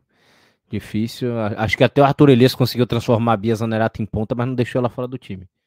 É um negócio meio, é um negócio meio complicado, né? Tudo bem que eu comparar o Arthur Elias, ó, o Ricardo Beni. É um comparativo meio, meio, meio aleatório de fato, mas a gente já chegou a ver os jogos de, de pré-Champions, né? Principalmente do Arsenal com a Ajax. E realmente muito longe de um ideal para o time que tem. O Arsenal sim tem alguns problemas, mas principalmente, né, corrigir um, um, setor defensivo ali com a, com a chegada da Rafa, né, no, no, na defesa, junto da, da, da, saída de bola ali com a Léa e tudo mais. Mas tem um setor ofensivo de muita e muita pessoa de qualidade. Então ele pode, de fato, usar uma variação muito grande das pessoas que ele pode usar ali na frente e tal. É, gente que pode ser usada no segundo tempo, né? Gente pode ser usada como titular. E eu acho que ele desperdiça muitas peças que tem, eu não vou mentir. É, eu, eu, eu, eu não vejo hoje a, é, é, a, capacidade num time do Arsenal, nem de o Amid, que obviamente é titular no time dele, nem de o Amid serem reservas. É, é, coisa assim, para mim, é, é, é, chega a ser um sacrilégio de fato. Você pode utilizar outra, elas de outra maneira, você pode explorar a tática, você pode tentar de algum jeito fazer com que aquilo dê certo, né? Nem que você tenha que, que desenvolver, que você tenha que trocar as posições, que você tenha que abrir a Midema para ver se ela de repente resolve criando pelo lado. Então acho que falta a, a, a, ao Jonas Eideval esse esse tato com o elenco. Tem muita aquela coisa de treinador do futebol masculino. Eu cheguei no time, não é da posição que eu quero, não ter o que eu quero, eu vou tirar. E aí gera uma intriga, uma briga, e muitas vezes as peças que você tem ali funcionam muito bem. Você vê, por exemplo, um, um, um Palmeiras feminino que perdeu suas duas zagueiras principais e está na final de Libertadores. Usando as peças que tinha no elenco. Né? Então, é, para mim, o Jonas Edevo, ele, tem, ele, ele não tem esse tato, ele não tem esse, esse cuidado, né, essa relação, dá para perceber, como o Rodrigo falou, da, da, da frustração da Weabush, né, saíram algumas coisas também relacionadas à própria mídia, mas também não está não tá satisfeita. Então gera aquele desconhecimento com o elenco, ele se desaproxima do elenco e isso pode acabar sendo prejudicial, né, muito prejudicial para o time. Por mais que traga, que traga resultados, você perde peças muito importantes que podem não ser recuperadas depois, inclusive. A gente vê também, falando mais de Champions, né? Falando aí agora de Barcelona 9 a 0 no Benfica e 4 a 1 no Rosengard. Dois resultados conquistados pela equipe do Barcelona. Mas houve aí o Sérgio Maurício, Rodrigo Prado, quero ouvir de vocês aí, houve alguma coisa que chamou a atenção em algum desses dois duelos do, da equipe do Barcelona? Claro, duas goleadas. Então já mostra a capacidade alta que essa equipe tem. Mas algo chamou a atenção de vocês nesse jogo? Geizão. Pode falar, Rodrigo. Gente, é, o que mais me impressiona a, a, a, é a Itana Boanti, ela estava vindo de lesão e o Barcelona ele estava com um sério problema já no Campeonato Espanhol, mesmo goleando goleando partidas, a gente até comentou isso há alguns episódios atrás, que o Barcelona estava goleando algumas equipes muito nessa base do cansaço da adversária, né? Mas a Walsh, ela chegou do Manchester City, só que a Walsh ela é uma jogadora que constrói de trás. Ela, ela é uma volante. Um, a Patri é uma jogadora que está se reinventando mais na frente, porque ela, originalmente ela é uma volante. Não tinha a Itana. Aí você ficava ali com a Mariona. É, é, agora você já não tem a Martins mais, então aí fica muito a, a pela esquerda, você precisa às vezes muito da Mariona, só que ela, quando está no meio, precisa da, da Cláudia Pina. É, por mais que a Geise seja uma jogadora muito aguda, ela não consegue reter muito a bola. Então o Barcelona estava com muita dificuldade de fazer esse seu estilo funcionar. Quando a Itana volta contra o Benfica, ela faz um jogo simplesmente extraordinário. Simplesmente extraordinário construindo, participando de quase todos os gols, fazendo gol. Hoje também, se não me engano, fez dois. Eu não vi essa, essa última partida contra o Rosengard, mas aparentemente ela foi muito bem de novo. Que jogador dois extraordinário. E dois da Mariona. Sim, sim. Que jogador extraordinária. É, é, me, me, falta palavras, assim. A, a Itana é uma jogadora, se não me engano, tem 24 anos só. Tem muita margem para crescimento. Eu acho que quando ela entra, é, é, o grau, o nível de repertório do Barcelona cresce absurdamente, absurdamente, né? Em termos de, de, de, de situações criadas, é, de armadilhas para o adversário é, é, é morder, é, é, incrível. O que essa jogadora joga é um negócio absolutamente incrível. Não à toa ela ficou entre as melhores, né? No, no Ballon d'Or. E, enfim, é uma jogadora que tende muito a, a crescer e eu sou absolutamente apaixonado. Como é que ela é inteligente. A Itana é uma jogadora que ela percorre o campo inteiro atrás da bola e sempre fazendo essa bola girar com qualidade e dando opção e sempre se escondendo atrás da marcação. Sempre se escondendo nas costas da, da, de, de, quem está fazendo a entrelinha, ela vai, aparece, recebe o passe, daqui a pouco ela gira. Ela sempre faz esse tipo de movimento. É, e para o estilo do Barcelona é, é uma coisa assim. É, é, quando a gente pensa, né, o Barcelona, por exemplo, do Guardiola, a gente pensa no Iniesta, no Xavi, não tem como pensar o estilo do Barcelona sem Pátria e Aitana. Eu incluo a Pátria também. A Pátria é muito importante, né? Até quando a Walsh está, por mais que a Walsh seja para mim uma das, das melhores volantes do mundo, para o Barcelona quem encaixa melhor mesmo é a Pátria, né? É, mas a é essa jogadora da frente que faz todo, todo, todo, toda a engrenagem girar. Negócio absolutamente incrível. Eu recomendo assim, que, que vocês. E uma coisa que me chamou até a atenção foi o eu, eu assisti esse jogo pela narração portuguesa. E eles totalmente perdidos, mais perdidos que os jogadores em campo do Benfica. E eles assim, ah, a Itana, né? É, eles falando muito da bronze, porque a bronze foi bola de ouro, não sei o que, lá em 2019 mas Aitana e Pátria parece que eles não tinham muita sensibilidade, e é justamente quem estava fazendo essa engrenagem girar. É, isso mostra um pouco o quanto que é sutil esse estilo de jogo do Barcelona. Parece que é muito coletivo quando a gente olha, é um monte de gente que toca a bola, mas quando a gente vai, vai perceber como é que funcionam essas engrenagens, é um negócio do, do mais encantador possível de se ver. Eu falei anteriormente do Manchester City, que ele é para mim muito encantador. Barcelona é de suspirar, assim, a, a beleza que é aquele time funcionando. Fenomenal, fenomenal. E, e, olha que esse time tá com a, com a Putelhas ainda lesionada, né? Então, possivelmente. E isso tudo que eu falei sem Alexa Putelhas, que é a grande bússola ofensiva do time, né? Nos maiores desafios, ela, ela é muito, muito importante. E de fato, de fato. Porra, eu pensando nesse time titular agora, deu uma coisa assim, eu pensei já com a Putelhas ali na frente. Hansel de um lado, Geizão do outro. Patri, Patri, Aitana Bomati e Keira Walsh. Aí tá tudo certo. Aí de trás para frente é só você botar a Map Leon, a Lucy Bronze na direita e o resto se resolve. A, Rolfo vai de lateral esquerda. Tá tudo, tá tudo. Esse time do Barcelona realmente é, é, é impactante. Agora, o que eu fiquei mais surpreso até, eu não, eu não vou mentir não, essa daí eu vou, vou, até, vou até tirar o foco do, do Barcelona, Rodrigo, mas você pode ressaltar também.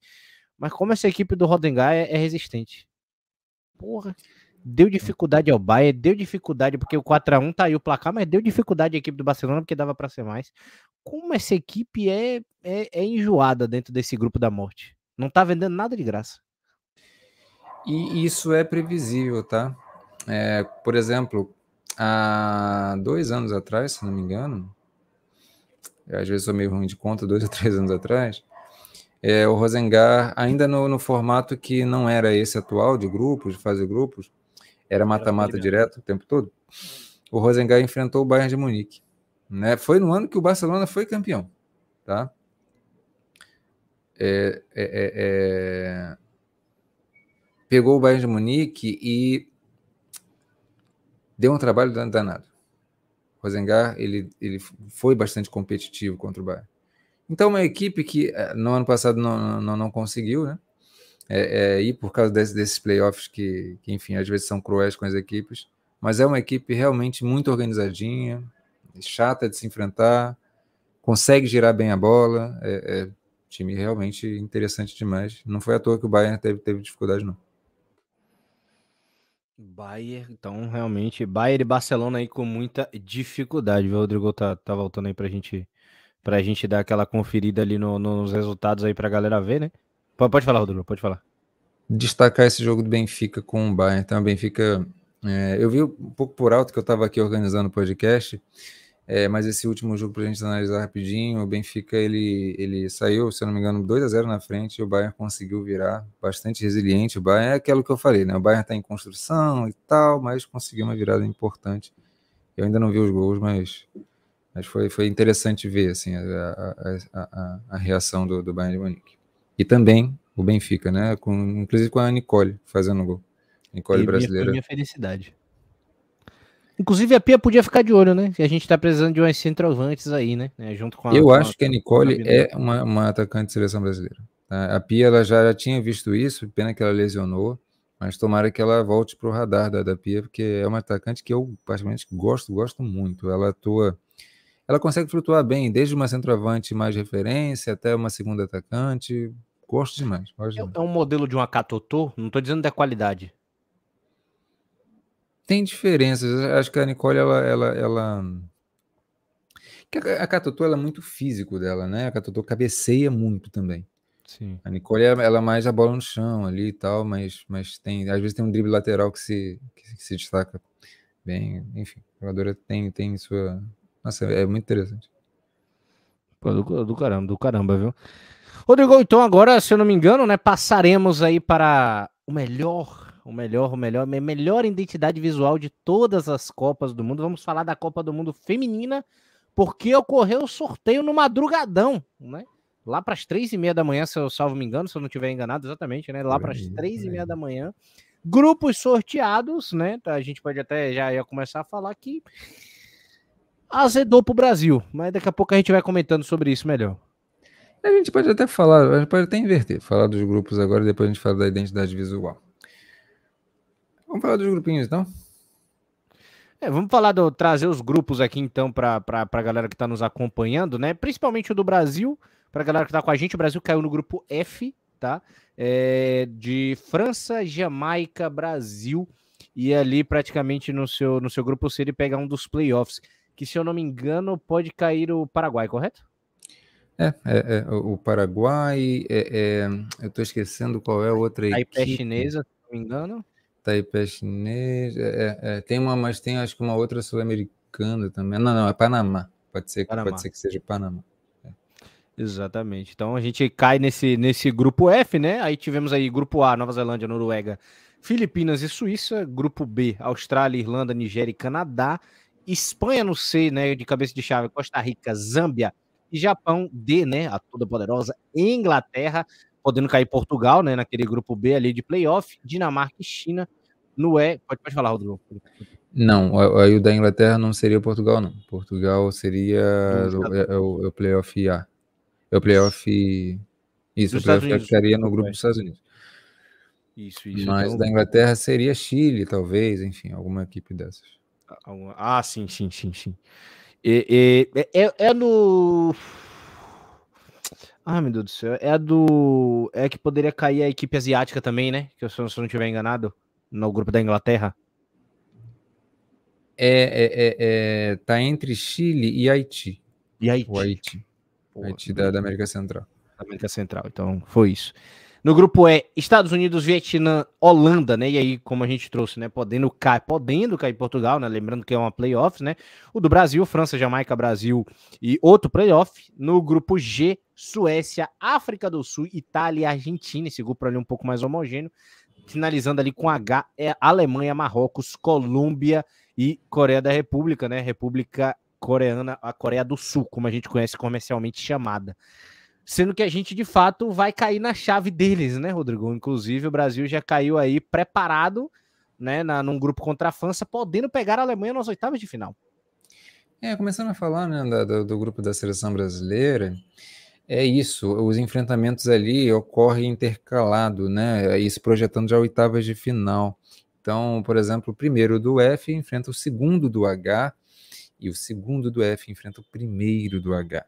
Isso significa que, claro, a Alemanha, a franca favorita a ser primeira colocada, a gente para evitar a Alemanha e depois nos enfrentamentos, se a gente for ver, evitar a Inglaterra, evitar seleções assim, é, a gente precisaria ser primeira colocada do grupo F e aí a gente precisa, eu acho, sinceramente, empatar com a França não adianta, porque no saldo de gol a França tende a realmente ter mais vantagem. É. Ou seja, precisaria ganhar da França.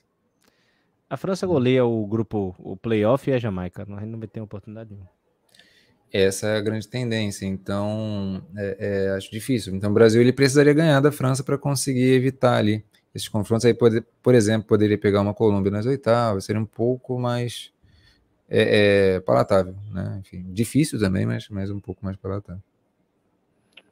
É, Temos aí um grupo aí, então uma missão aí praticamente uma missão muito complicada, né? Mas é, é não tem jeito. O jeito é agora realmente julho de 2023 a gente tentar essa classificação, né? E lembrando que na chave, na chave que a gente cai, se eu não estou enganado, né?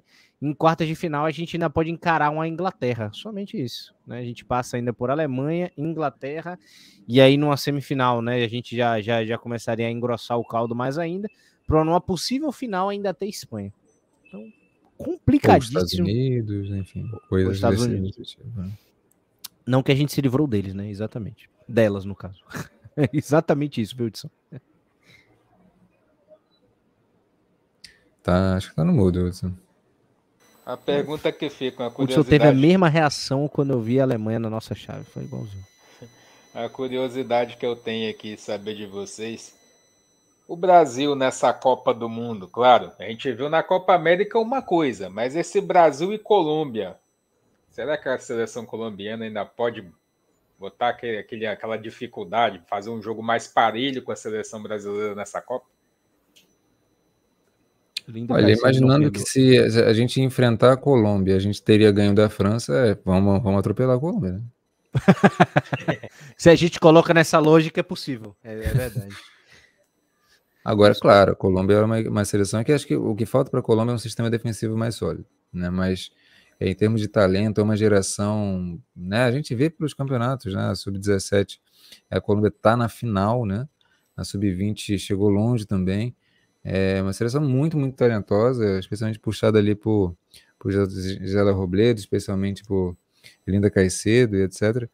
A seleção é absolutamente talentosa. Assim, é muito, muito bonito de ver a Colômbia jogar mas em questão tática, sistema defensivo, acho que falta um pouquinho, mas é uma equipe que, que tende a crescer muito com, ao longo do tempo, sim.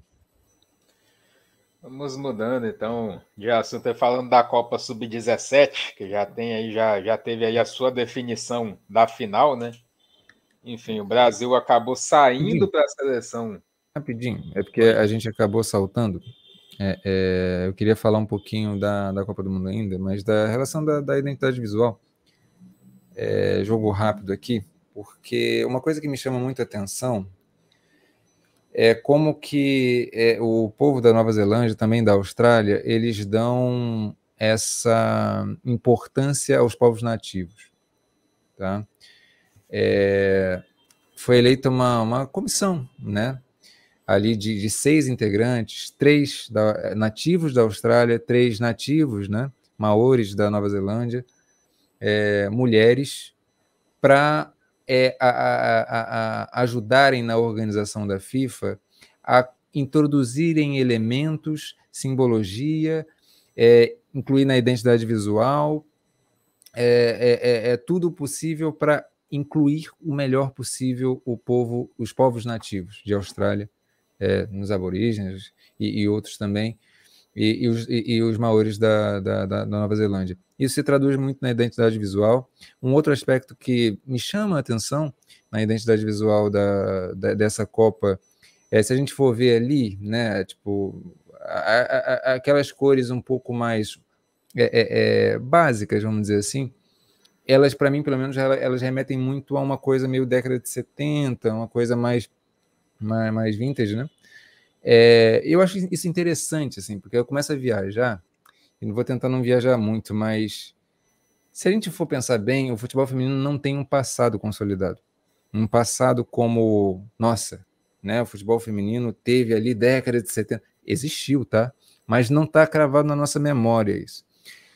Quando se cria uma identidade visual que ao mesmo tempo é, é liga né, dá importância para as raízes dos povos que estão sediando, dos países que estão sediando, é, as suas raízes com os povos nativos, e ao mesmo tempo dá essa é, é esse ar mais está se criando uma memória, está se fundando uma memória em relação ao futebol feminino.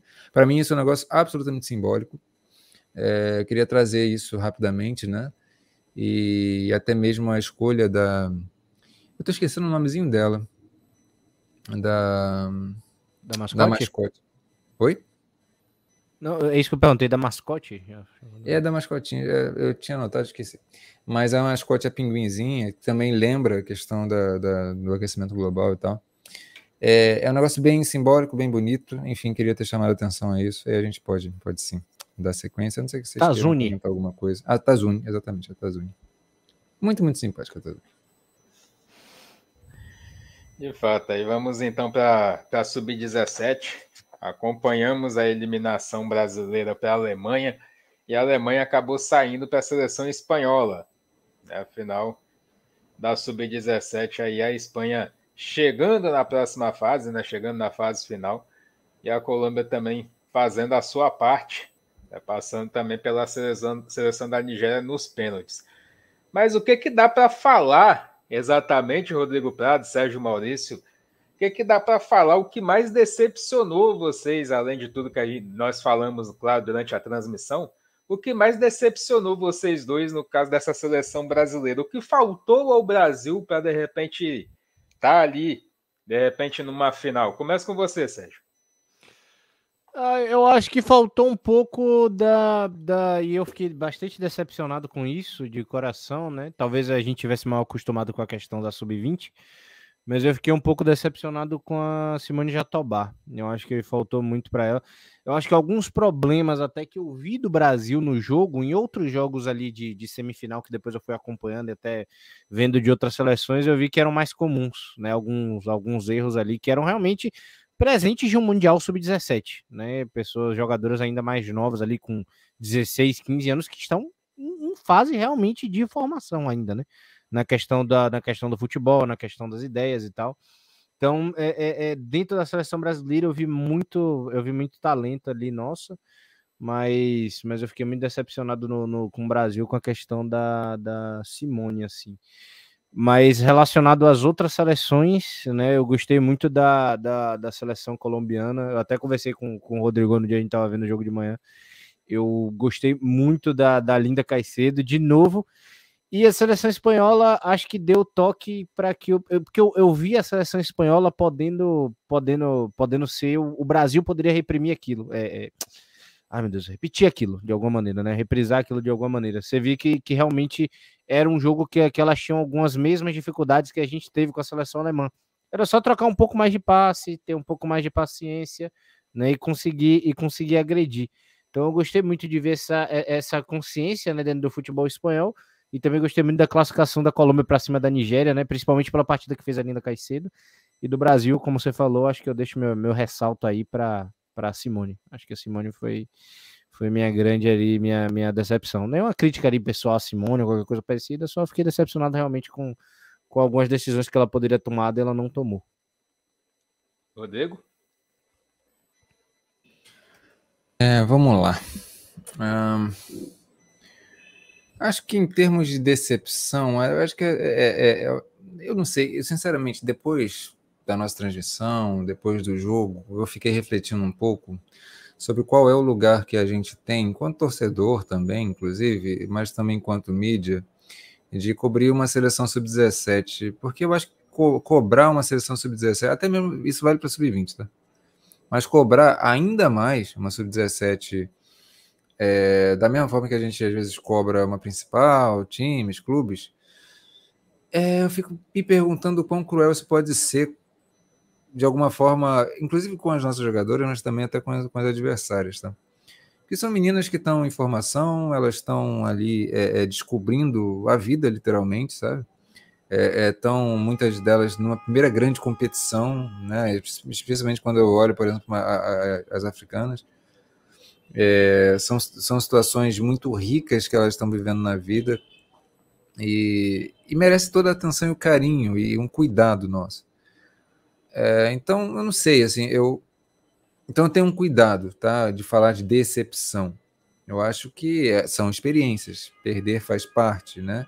Mas a gente vê alguns processos ali se repetindo de coisas que a gente identifica é, é, é de outras de outros lugares dentro do esporte brasileiro.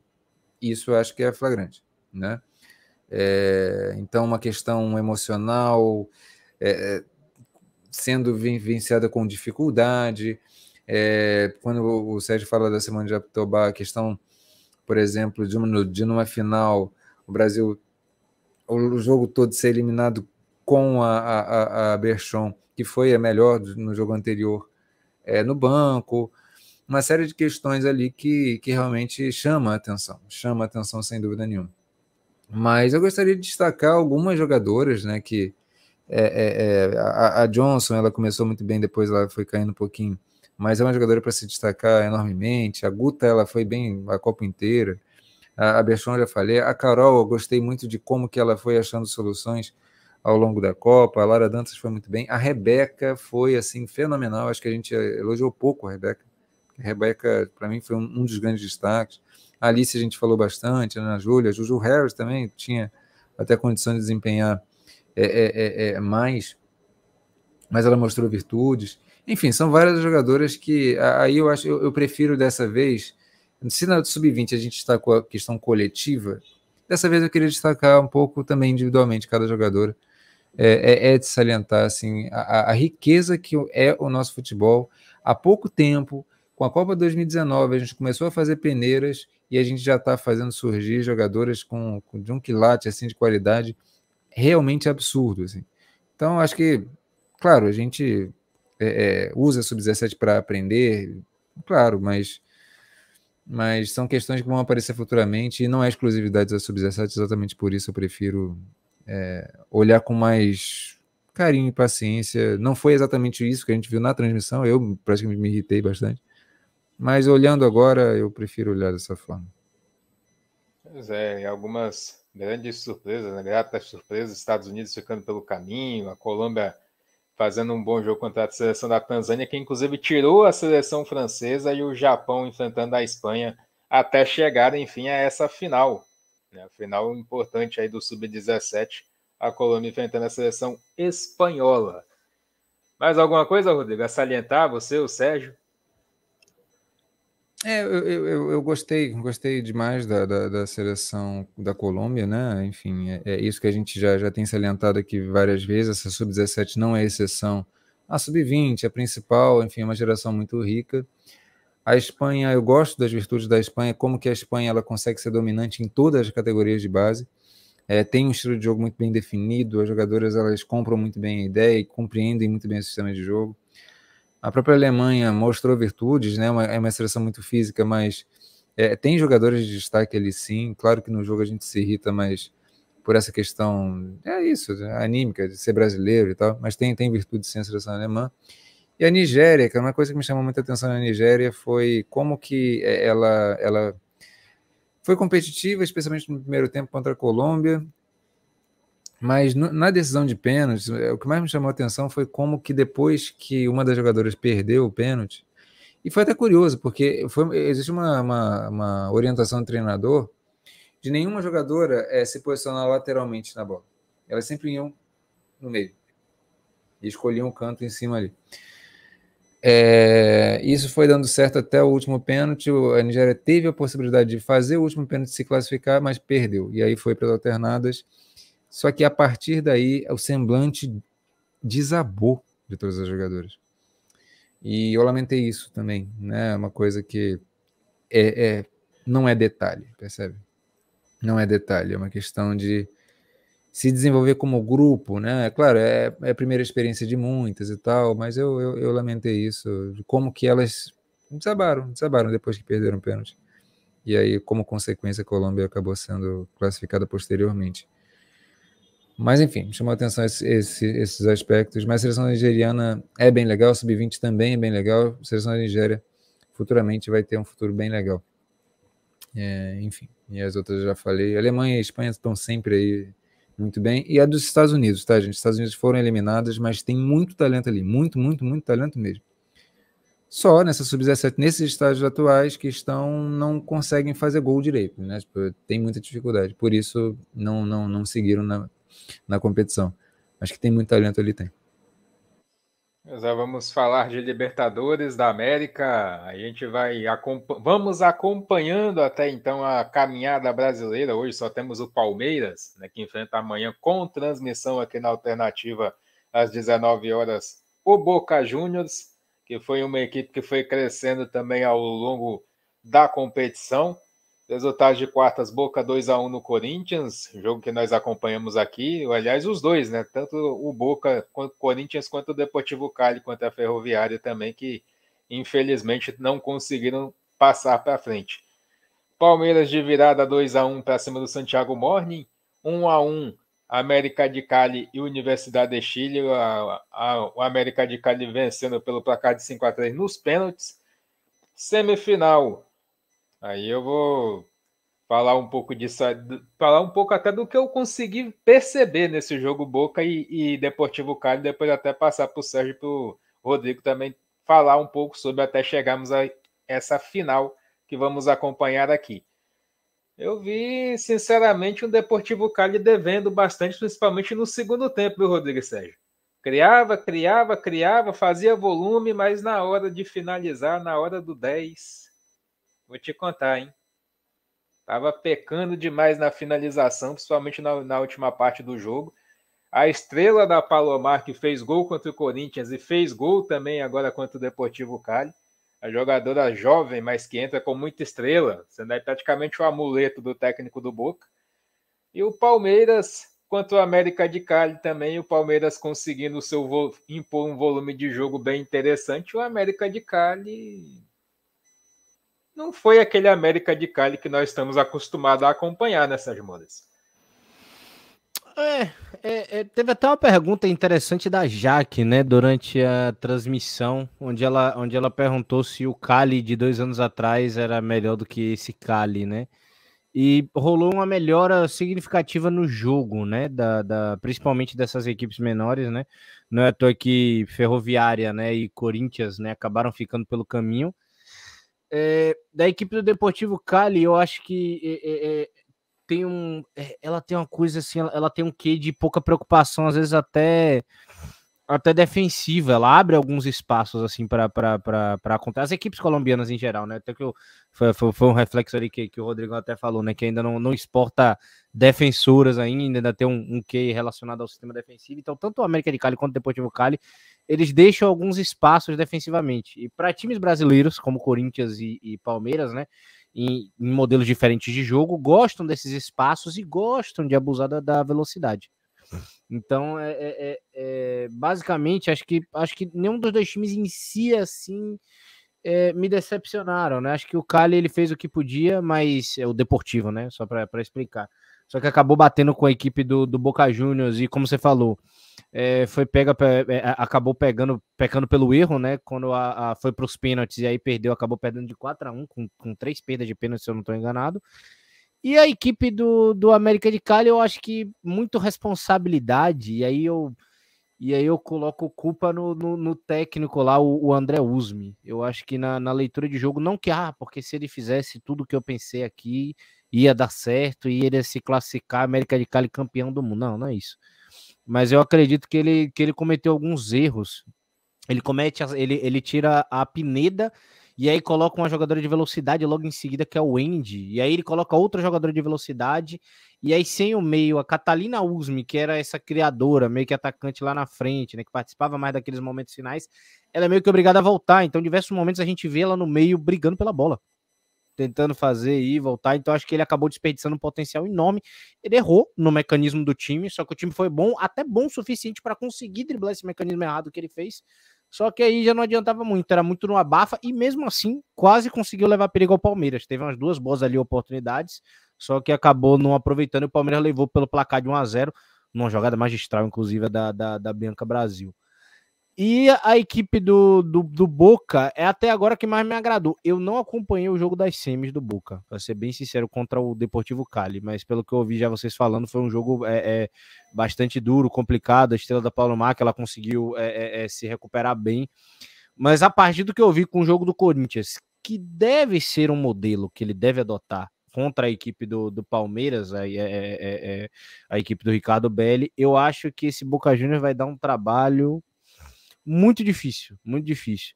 O Boca ele teve um trabalho bacana com as duas laterais, né? Inclusive o Rodrigo elegeu as duas melhores do jogo lá também, as duas foram, foram bem pra caramba, tirando aqueles espaços do Corinthians, aquela coisa assim que, que o Corinthians não conseguia encontrar aqueles espaços vazios e meio que reproduziu um jogo da, da primeira rodada da, da, da, fase de grupos, né? Onde o Corinthians também teve a mesma dificuldade com o Cali. que, não tendo esse sistema defensivo primoroso, conseguiu causar dificuldades à, à equipe do Corinthians. O Boca tinha um sistema defensivo fortíssimo. O, o, o Arthur Elias ainda botou, botou, começou a fazer alteração, se não me engano, com 30 minutos do, do primeiro tempo. Já, já saiu colocando, já saiu alterando, já colocou volume no jogo. Mesmo assim, ainda conseguiu fazer o gol, mas o Boca ainda conseguiu travar aquele volume ali da equipe corintiana. Contra o Palmeiras já é um pouco diferente. Ele não precisa ficar tão preocupado com as laterais. Claro que ele precisa ah, se defender bem e tal, estar no jogo. Mas é um jogo que ele precisa permitir que o Palmeiras não pegue velocidade. Palmeiras é o carro que não pode ligar. É tipo isso, você não pode deixar o Palmeiras começar a acelerar no meio da, no meio da partida. Ele tá ali, tá morrendo para ligar, mas se, se ele liga da partida no meio da ladeira, ele não para. Então ele gosta desse jogo de velocidade, ele gosta desse jogo de, de, de transição. Ele depende muito dessa, dessa, dessa mobilidade das meias, né? O Ricardo Belli até achou uma, uma saída interessante, né? De trabalhar essa jogada pelos lados para que a velocidade pelo meio até funcione, né? Então ele tem esse elemento surpresa, é muito comum durante o jogo a gente vê eh, até Bruna Caldeirão dentro da grande área para cabecear, que permite essa, essa passagem. Então ele tira a referência do meio e faz o jogo minimamente fluir. Ele tem, tem umas saídas inteligentes. Eu acho que o, que o Palmeiras ainda chega com um certo favoritismo para a partida, pelos nomes que tem e tal, mas o Boca Juniors é uma tarefa interessante. E foi uma honra poder acompanhar essa, essa Libertadores feminina. Fica meu destaque também a equipe do Santiago Morning, que ainda com talvez ali com a menor qualidade técnica das que estavam ali tentando, ainda conseguiu, ainda ficou um Alaú pelo caminho, que fez um grande jogo contra o América de Cali. E, e já tinha feito um jogo maravilhoso ali na, na, na, na terceira rodada da fase de grupo contra a equipe do Palmeiras. E a Ferrinha que aí. Não é que. A da Ferrinha não me decepcionou. Eu já esperava ali alguma dificuldade. A Jéssica de Lima vai ter muito trabalho pela frente. E já, já conseguiu fazer evoluir muita coisa, né? Do que a gente tinha visto para cá. Zé, boa tarde aí para o Jackson Oliveira, o Gianderson Cordeiro também chegando com a gente também. Esse a, a ineficiência com duas defesas de pênalti da Oliveiros e um pênalti chutado na lua, Rodrigo Prado, que o Boca conseguiu vencer só, é, vale destacar, foram 3 a 0 nos pênaltis, mas chama muita atenção essa equipe do Boca, né? Na primeira vez aí a Libertadores chegando a uma final fazendo a sua história, né? É, é, muito interessante, né? Eu vou até falar daqui a pouquinho, assim, é, como que, por exemplo, a Argentina ela pode colocar mais de uma equipe né? na, na, na, Libertadores, por enquanto ainda é, uma, é, um país que tem apenas uma vaga. A Argentina acho que cresce já, já bastante é, é no, ao, ao, longo dos últimos anos e, e merece mais vagas. Ah, Boca Juniors é uma equipe que mo mostra saber jogar um jogo de Libertadores e, e, se assemelha muito ao que a gente vê no masculino, né? São equipes às vezes até mais tem, tem suas limitações, mas consegue é, é, é, vivenciar muito bem pontos específicos da, da, da partida. Isso que o, Arthur, o, Sérgio chamou a atenção, né? De como que o Boca Juniors soube jogar contra o Corinthians, é, não avançando tanto as laterais, é, é, não dando esse campo para bolas é, enfiadas por trás da, da, da, defesa, como o Corinthians gosta de fazer, virtudes, virtudes grandes.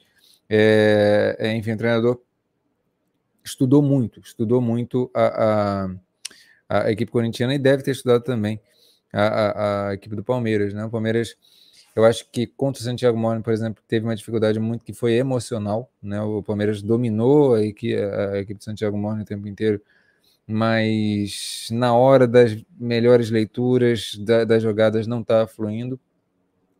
E eu não sei, assim, eu acho que o Palmeiras ele tem essa questão para desenvolver, tá?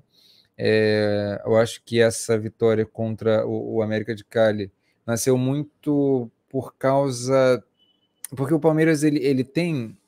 Eu, eu às vezes percebo de verdade o Palmeiras um pouco aleatório demais na construção, na movimentação, especialmente sem a bola. Quem consegue destoar aí positivamente, no caso, é justamente a Bianca Brasil, que ela consegue intuir os lances, intuir até é, é, movimentos coletivos e, e, consegue. E aí, por exemplo, ela conseguiu fazer um cruzamento magistral ali para Ari Borges. Então, são momentos que o time precisa entender coletivamente que, que ali é o momento para se fazer o gol.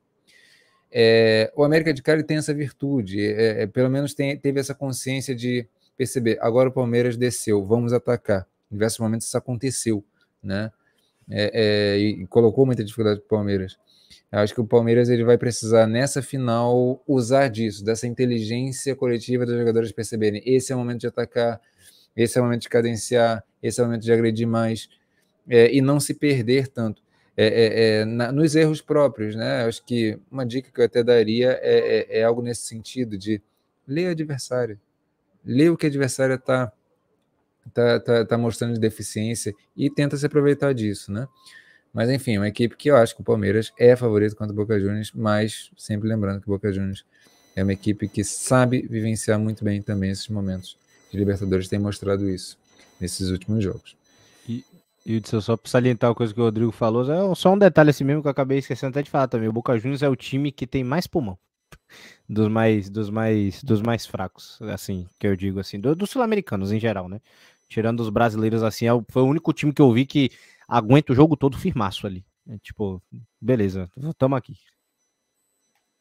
O Jackson deixando a participação dele ali, falando de queria ver né, mais ligas, né? Ligas femininas, falando que gostaria de ver o francês com três divisões e tudo mais ano que vem, 324.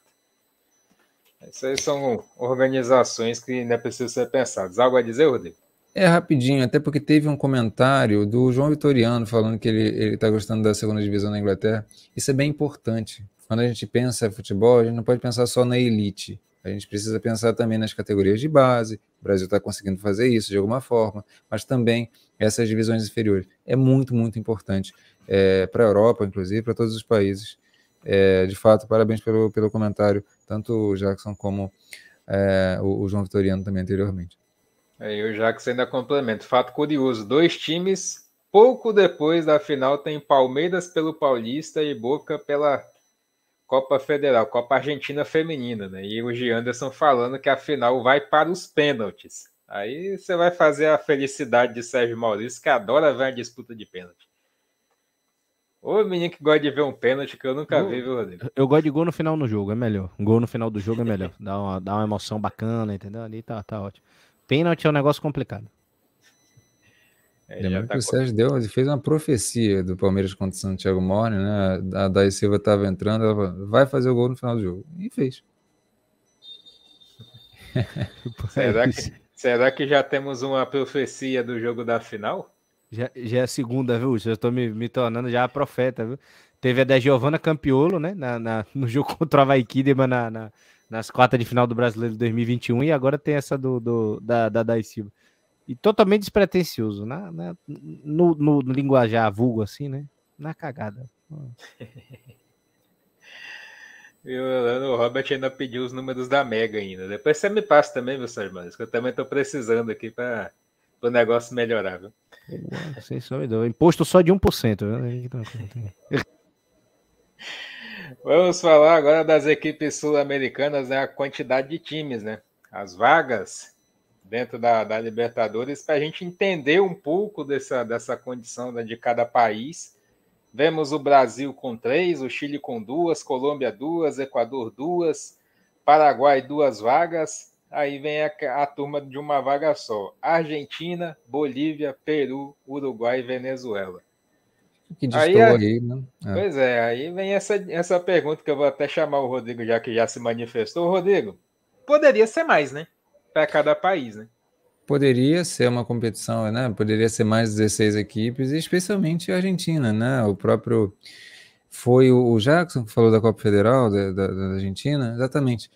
É, é, é, o Campeonato Argentino ele está melhorando de nível, né? É, é, é, o futebol argentino feminino lá está tá crescendo tem várias equipes, né? Não é só o Boca e o River, mas, por exemplo, uma equipe como o Ayurquiza é uma equipe bastante interessante. Enfim, acho que cabe, cabe mais times argentinos e também, de um modo geral, a, a, a, cabe mais equipes é, é, da, da, América do Sul como um todo, né? É, eu queria aproveitar para falar rapidamente assim da, do crescimento que teve essa Libertadores, pelo menos na minha, na minha ótica, né? É, de um modo geral, os jogos para mim evoluíram de nível, tá? O Sérgio até trouxe é, esse aspecto, né? É, acho que os jogos foram melhores, né? E até essa, essa question, esse questionamento que, que veio no chat no outro dia na transmissão, é, pô, o América de Cali ele, ele é melhor, essa equipe ele é melhor oh. que, que a, a, as outras equipes de outras temporadas? Nome por nome, talvez não, mas como equipe, como time funcionando, todas as equipes melhoraram de alguma forma, né? É, é, é, e eu estou vendo exatamente isso, né, de um modo geral, é, nas equipes sul-americanas, especialmente as estrangeiras. Agora, uma coisa que eu queria também falar sobre a, sobre a Ferrinho Corinthians, acho que ambas eu, eu torço muito para que tanto a Jéssica de Lima como o Arthur Elias aprendam com os erros né, que, que tiveram ali, porque é muito diferente, né? Ser eliminado de uma Libertadores e poder aprender com esses processos, de você só jogar o Campeonato Paulista e, e não, não, não poder desenvolver muito. É, outros aspectos que você desenvolve numa, numa Libertadores. Então, eu torço muito que, que, que, aprendam, né? Tipo, utilizem essa experiência como, como aprendizado, porque tanto com, com o Corinthians como a Ferroviária precisam, precisam, e que bom que mostraram que tem deficiência para melhorar.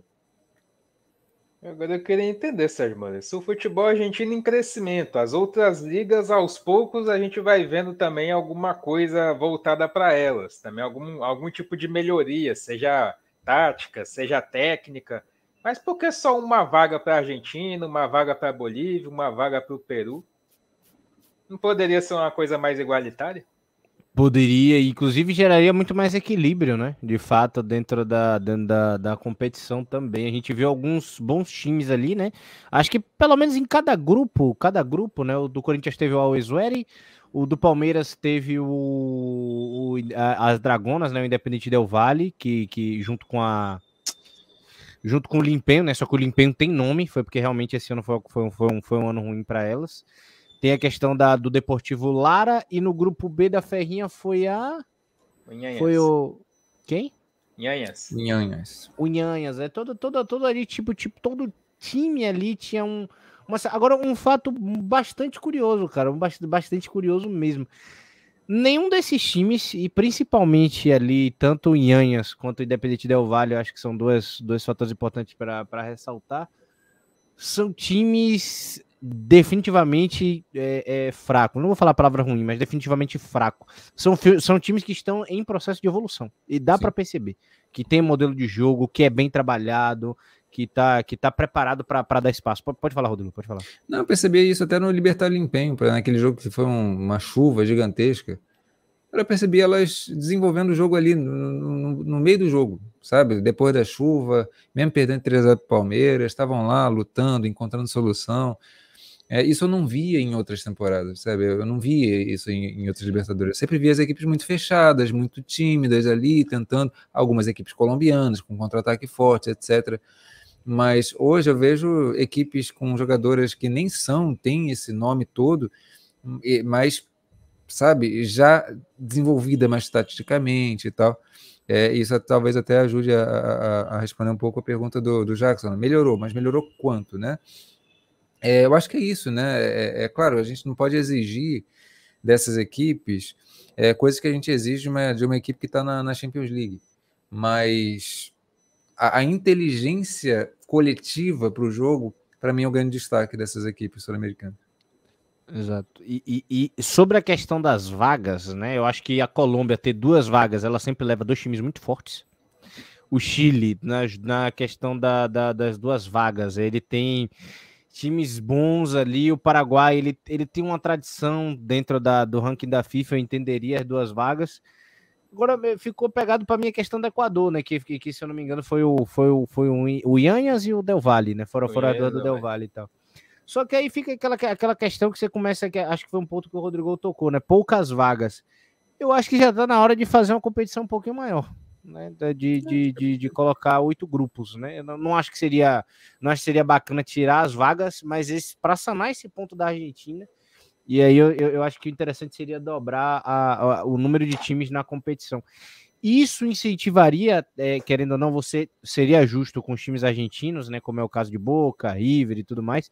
Mas isso também incentivaria os outros times da, da, da, América do Sul, por exemplo, Bolívia passaria a ter duas vagas, Peru, duas vagas, Uruguai, duas vagas, Venezuela, duas vagas. Então, dois times peruanos, dois times é, é, é uruguaios, dois times bolivianos vivenciando uma Libertadores feminina, isso evolui, traz de característica positiva para dentro do país também. Né? Então acho que, que, que, chegou um momento ali que, que eu acho que a Libertadores ela precisa dar esse salto.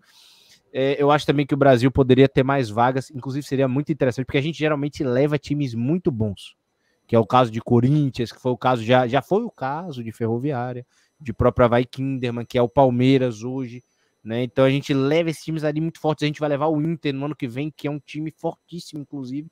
Então seria bacana também botar uns quarto ou quinto lugar ali, né? Botar um, uns times mais, mais, mais também para ganhar essa experiência internacional, como foi o caso da Lindsay Camila, que fez por fora, que fez na, no caso da, da, da Copa Ídolas. Isso seria muito importante também para o time brasileiro. Por mais que ele fosse eliminado em oitavas, em quarta de final, e que a gente continuasse no mesmo panorama, isso evolui o panorama do futebol sul-americano, que você passa a dar oportunidades a muito mais times ali dentro.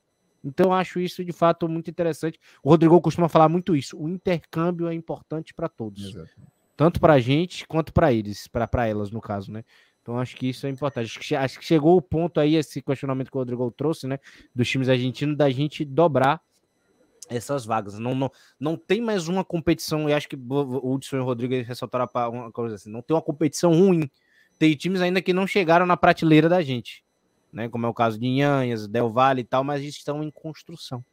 Para isso, eu acho que dá, dá. A gente já está no nível agora realmente de fazer essa, essa, é, essa mudança de, de patamar. Principalmente você olhar, né, você tendo mais vaga para determinado país, você começar a olhar diferente para a competição. Você incentivar determinado país a reforçar o seu elenco, a poder investir em determinado campeonato, investir em reforços para o seu elenco, para poder, bom, tem uma vaga aqui sobrando para Libertadores. Se eu melhorar o meu desempenho, melhorar o meu time, eu posso chegar. Então, eu acho que essa questão de você ter mais vagas para a competição, você fazer uma competição mais ampla, o Jackson fala até dessa questão de da Comebol não querer bancar isso. Acho que não é nem questão de bancar, acho que o formato, digamos assim, ele pode está começando a ficar um pouco mais ultrapassado. Você já começa a perceber outras equipes aparecendo, chamando um pouco mais de atenção. Então, você dá essa oportunidade, você tendo mais vagas para determinados países, você não só enriquece o campeonato, mas você vende melhor o seu produto, que é a Libertadores Feminina. Você chama mais a atenção para tal. Então você vai ter muito mais gente interessada naquilo ali. Exatamente, exatamente. Imagina até que 32 talvez seja um pouquinho demais, assim, mas talvez 24 já seja possível, percebe? E é, e é perfeitamente possível. A gente tem, tem, tem modelos né, matemáticos de, de, de, de grupos, né? é, é, ali para fazer é, é, seis grupos de quatro equipes e tal, e aí classifica para as oitavas e tal. quatro grupos de seis ia ser top. Não precisa nem botar oitavas, pode botar quartas e botar quatro grupos de seis com dois classificados do mesmo jeito.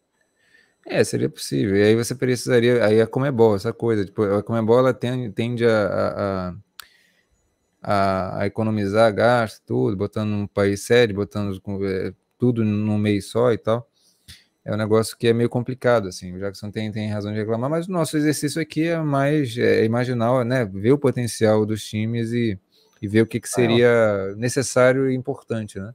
Mas enfim, aí. A, a Comembol acha que no masculino a gente é Europa, bota final única no lugar e quer que vá a torcida, pô. Então, é, no aí... feminino também pode. Se ela quer botar a final, final brasileira no, no Equador, não bota nem numa cidade fácil de chegar onde não tem hotel e toma os prejuízos dela de 8, 11 mil, 11 mil torcedores, eu tenho certeza que o prejuízo que ela vai ter com esse estádio não é nem um terço do que ela gasta com o futebol feminino. Eu aposto, eu aposto, eu aposto minha vida nessa porra. Exatamente. Seguimos então com falando um pouco da questão do marketing, né, que a gente já vai chamando bastante atenção, o Racing fazendo aí esse exemplo é uma camisa para mães conseguirem amamentar os seus filhos. A gente acompanha muito essa questão de muita mãe de família, indo com criança pequena, acompanhar os jogos no estádio. E essa iniciativa, Rodrigo, achei interessante, viu? É, é inovadora, né? E eu acho que isso aí abrange, né, não só o futebol feminino, mas é, o futebol como um todo e o esporte como um todo, né? E é interessante a gente ver como que o mercado do futebol e do esporte podem explorar esse potencial feminino mesmo, né? Entender, incluir a mulher como é, é, é uma utilizadora do, dos produtos. É, é, é, E isso eu acho fundamental, fundamental, né? Eu acho que é até uma, é, é uma ideia, né, minha e do Sérgio também, é, da gente trazer cada vez mais isso, né? Formas do futebol feminino, do esporte feminino se desenvolver enquanto marketing, enquanto produto, enquanto venda é, é, é de, de, de, produtos mais diversos. Isso é mais absoluta da, da importância. Sem falar da questão, de fato, ser muito útil, né? É, é, é, é uma iniciativa do, do Racing para lá de interessante, né, Sérgio? Eu achei sensacional, cara. Eu acho que, eu acho que o recado que o Racing passa, né, nesse, nesse momento, né, é falar, ah, pô, a questão de fazer algo específico para mulher e tal, tem essa questão do mercado feminino, mas eu acho que o, o recado mais importante, é, de fato, pro público feminino é, ó, queremos você aqui. É você é importante, tá? Pra, pra gente, a gente se importa com você. Por mais que ela, que ela inicialmente até não queira usar essa blusa de ir pro estádio e tal, de, de, de gere uma venda e ela não vá, mas ela já, já começa a olhar para. Então, acho que. É ela, é no ciclo de amamentação, ela pode mostrar o amor que ela tem pelo clube. Exato. E não necessariamente. Na rua, indo na rua, indo na padaria, mas está ali. Sabe? Vendendo a imagem do, do, da, da do clube também. É, indo ao estádio também. Né? Você pode ir ao estádio e amamentar. Né? É, é incrível, assim. É, é, é simples, né? É simples. Mas uma iniciativa como essa é, por ter, acaba tendo um destaque muito grande porque a gente não está acostumado a ver coisas desse, desse gênero e deveria ser muito mais comum. E ser bem sincero, é muito mais do, do, muito mais do caramba em um negócio desse do que só fazer uma baby look feminina. Isso daí é muito mais empático. Muito mais. Exatamente. exatamente.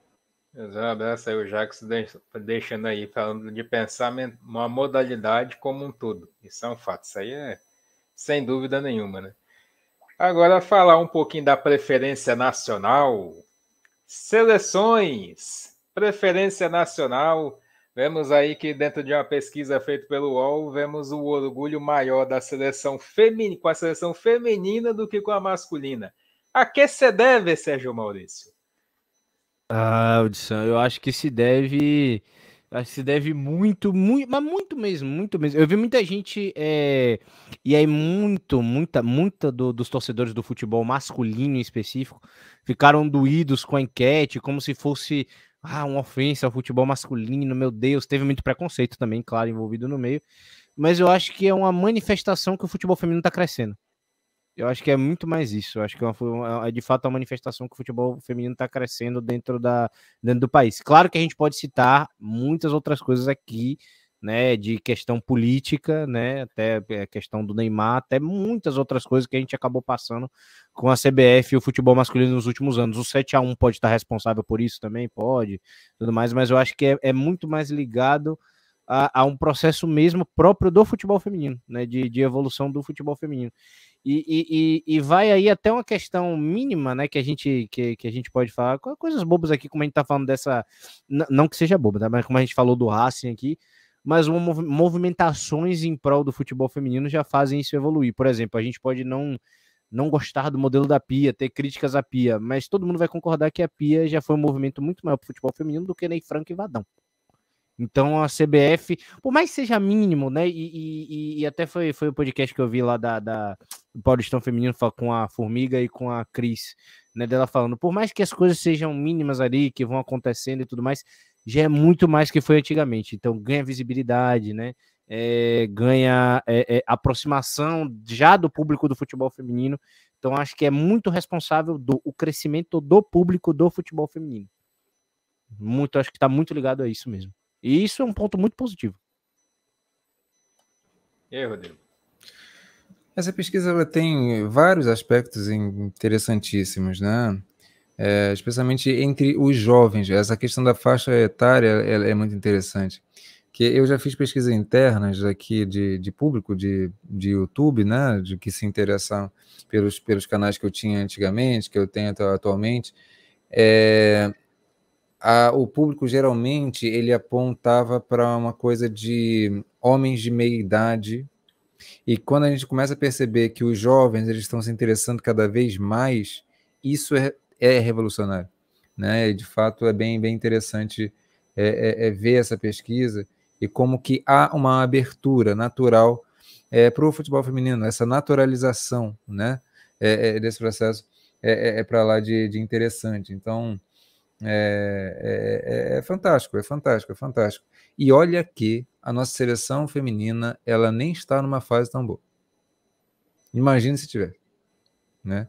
Isso reflete também a questão da masculina, que já não inspira tanto como em outros momentos, mas também reflete esse potencial que tem o futebol feminino. Coisas que as pessoas estão com sede de eu quero ver essa seleção, eu quero ver essa seleção crescer. Enfim, é, é, é essa, essa pesquisa é para lá de interessante. Pode falar. Assim. Não, eu, quero, eu queria citar dois pontos é, é, é, também dessa, dessa questão da, da mudança, como, como o Rodrigo falou, né? Um, um, fato curioso, né? É que, como ele falou, a gente está passando pela, pela, pela troca, né? Quase, que, quase como se fosse um camaleão, a gente está passando pela troca da, da, da, da geração mais talentosa que a gente já teve no Brasil é, com o que foi da Marta, da Cristiane, da Formiga, que ficam aí eternizadas, e merecem, tá? Mas ficam eternizadas ali dentro do nome do futebol brasileiro. Agora a gente está tendo uma troca dessas jogadoras, né? A maioria, como o Rodrigo falou, né? Não é quincante, tem um momento difícil tudo mais. Ali a gente não. Não, não, não teve aquela a nova Marta, a nova fulana, tal, que, que querendo ou não, essas jogadoras assim é, é, é populares, vamos assim falando, querendo ou não, também chamam público mas eu também quero abrir uma questão relacionada ao, ao esporte feminino que eu vim percebendo, até conversei isso com, com o Rodrigo também, que eh, pelo menos o, o, os esportes femininos, por mais que ainda exista uma maioria assim, é, é, que, que não, mas ele, eles permitem uma abertura maior de pensamentos ideológicos, né, e algumas e algumas outras permissões, assim, algo que, que, que é mais aberto o ambiente, a, a, as coisas aconteçam e mais em prol realmente da, da, da, da, da do, do, social. Então, o feminino ela tem muito mais essa, esse tato, essa sensibilidade do que a questão do masculino. E eu creio, eu, Sérgio Maurício, que isso a, a, aos poucos deve aumentar, né? Até porque o próprio público do futebol feminino, né, é muito aberto nesse sentido também, né? E busca essa, essa, essa abertura.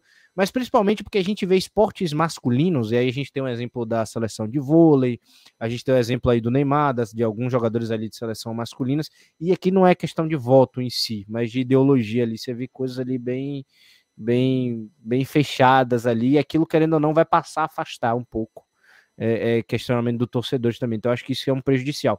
Não falando dessas seleções em quadra ou em campo, de talento e tal, mas eu acho que essa, é, é, é esse embate ideológico ali acaba afastando também. O Jackson traz essa questão da, da fala dele né, durante a, a conversa, o diálogo aqui sobre o tema. Ele destaca: Eu tenho 24 anos, mais nítido na geração mais jovem esse interesse, no caso relacionado à pesquisa. Falando que a seleção feminina é mais próxima do, mais próxima do público, falando se nós fôssemos a Inglaterra, teria, já teríamos ganho uma Copa. Então, trato com, no caso, seria tratado como deveria, do jeito que eu estou conseguindo compreender. E além de ter a questão do respeito à diversidade. Também ele também coloca esse determinado ponto também que é muito importante dentro de tudo que a gente trouxe aqui né, dentro dessa pesquisa que, que Concordo muito com o que ele fala na, na, na questão da seleção feminina. Hoje está um pouco mais próxima do público. Né? Toda essa questão aí da seleção feminina, hoje o futebol feminino está crescendo, o movimento do futebol feminino hoje é maior. Então, isso acaba também trazendo essa proximidade do, dos brasileiros em si com a seleção feminina, até mais do que com a masculina, que, convenhamos, já não convence muito e já tem tempo. Diga, Rodrigo. É, rapidamente comentar um pouquinho sobre o que o Sérgio trouxe também. É, é muito interessante, né? É ver como que, por exemplo, é, é isso. É, é, é, é, o futebol feminino, o esporte feminino como um todo, como o Sérgio disse, ele tem essa predisposição para uma para uma participação mais ativa das pessoas. Porque há um entendimento de que o futebol não é só entretenimento futebol ele é um envolvimento maior do que o esporte, o jogo em si. E aí não só o esporte, o futebol, mas é, é, é, existe ali uma, uma noção de que existem conceitos, existem valores que, que são circulados e que permitem essa, é, é, essa troca entre as pessoas, que vai além do jogo em si. É, isso tem uma riqueza muito maior no feminino do que é, é, no masculino, muitas vezes. Né? E até chamando a atenção também para a questão do marketing, isso pode ser utilizado pelas empresas. Né? Naquele relatório que eu falei algumas semanas atrás, é, isso é um ponto que as pessoas chamam, que, que aquele relatório chama atenção. É, empresas, é, a, a, uma coisa é tipo no futebol masculino, uma empresa de cerveja. Coloca ali a imagem e está tudo certo, já, já resolveu. No feminino, você pode ter é, é, empresas que é, apontem para importâncias de como que essas trocas entre as pessoas, por exemplo, a amamentação é, por exemplo, o sutiã esportivo. É, é, tudo isso vai além do esporte, né? É, é, vai além do jogo em si, e você acaba incluindo valores que vão muito além daquilo. então, são formas, acho que, muito mais complexas e muito mais ricas, muitas vezes, que, que as mulheres elas podem trazer né, é, para essa dinâmica toda, para essa dinâmica de circulação de, de valores, afetos, etc. Acho fantástico isso que o Sérgio trouxe. E, e, e, até um exemplo grande do que a gente pode trazer também é a questão do Richarlison, né, que acabou explodindo até recentemente, da, do fato que, eh, de fato, é, é, é, já, era bem, já era bem evidente mesmo, né? E aqui não é, não é falando de uma forma preconceituosa que o Richarlison era, era, é, era gay, ele, ele, tinha esse espaço mais aberto, ele se assumiu, o Alexandre, que é o irmão dele, até falou da dificuldade que ele teve em toda a carreira, e aquilo é, é, tinha que parecer meio velado, vamos assim dizer. Apesar de todo mundo saber e tudo mais, né? É, tem a recepção, por exemplo, que a gente tem até hoje do Ronaldo com, a, com, com as trans. Porra, era pra ser algo normal. É, beleza, é uma pessoa que ele teve envolvimento. O Mbappé agora com a, com a questão da, da, da, da trans também, querendo ou não, rolou muita piadinha também, aquela coisa, né? Aquela, aquele envolvimento da graça. No futebol feminino é tipo. Dentro do esporte feminino em geral, é, é tipo. É, beleza, né? É Consegue. É. Tranquilo, é, conviva, conviva, é, que, que, que maravilha, felicidade, é isso aí, é, é muito bem aceito tudo dentro disso, sabe? Não importa, não, não, não interessa, entendeu? É isso, é, é, é muito mais fácil de, de, de, É muito melhor de lidar. Vamos andando então com mais coisas aí, falando agora da semifinal do Campeonato Carioca, né? Os resultados aí, Fluminense vencendo o Botafogo, depois Botafogo vencendo o Fluminense, e o Flamengo também fazendo o seu caminho, perdendo e ganhando de 3 a 0 Finais, então, dia 1 de novembro, Botafogo e Flamengo, e no dia 5, Flamengo e Botafogo. São equipes, principalmente o Flamengo a gente já conhece, né? Isso aí, os estaduais aí.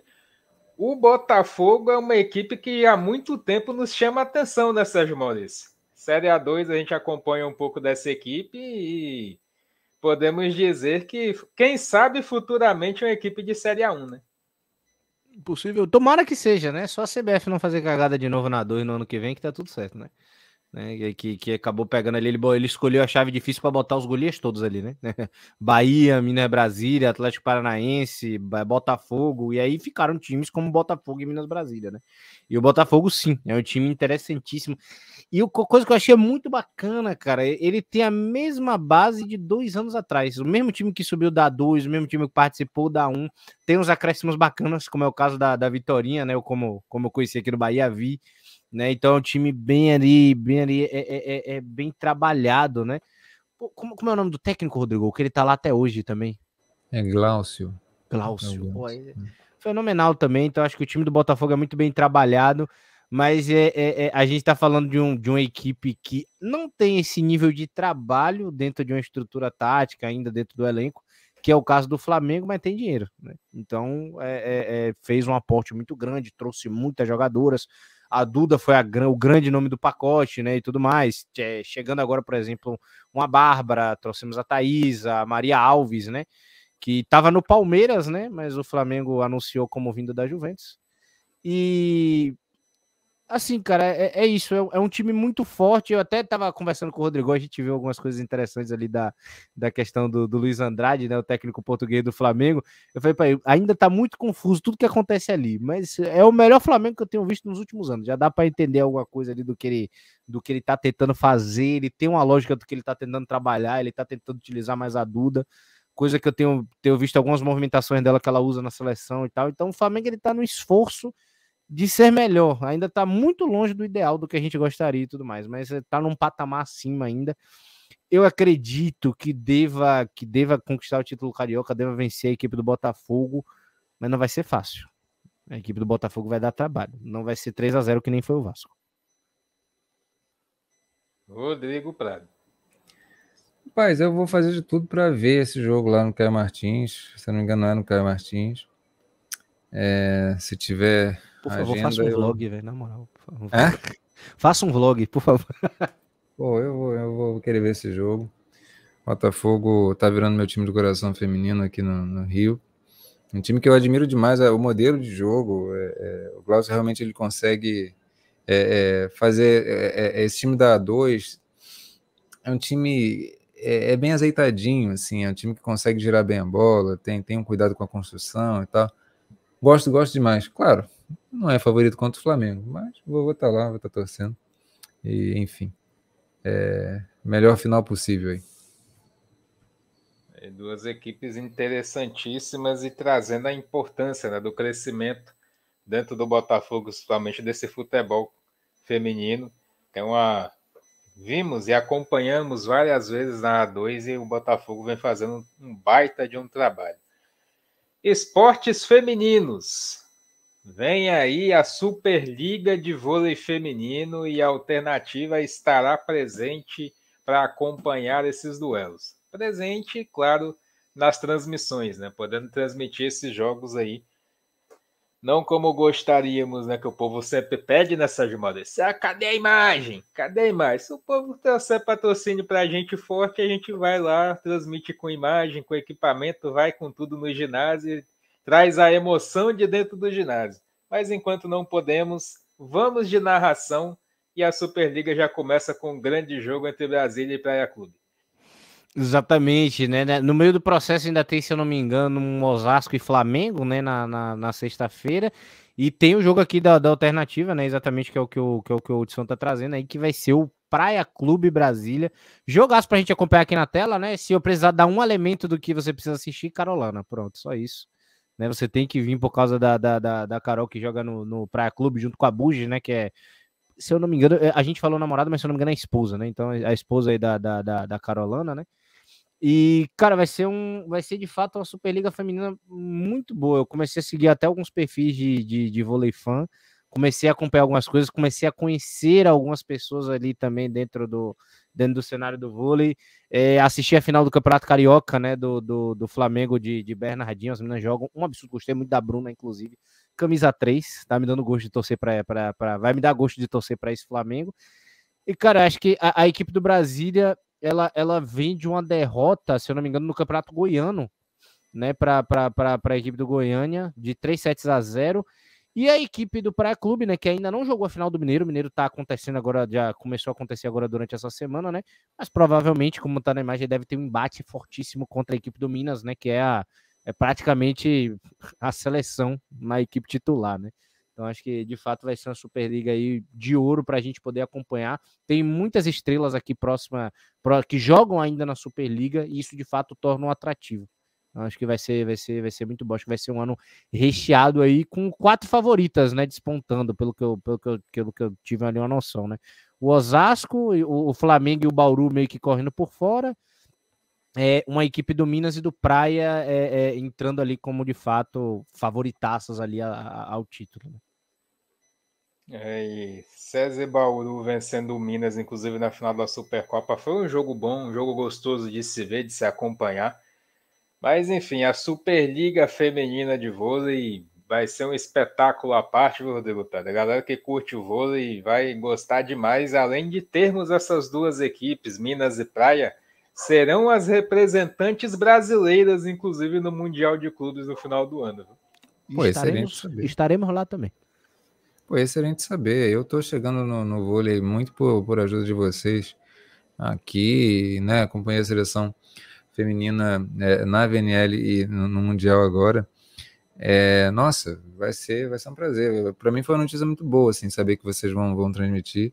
Eu vou utilizar a transmissão de vocês para me aproximar cada vez mais e quem sabe em algum momento estaria até comentando com vocês também os jogos.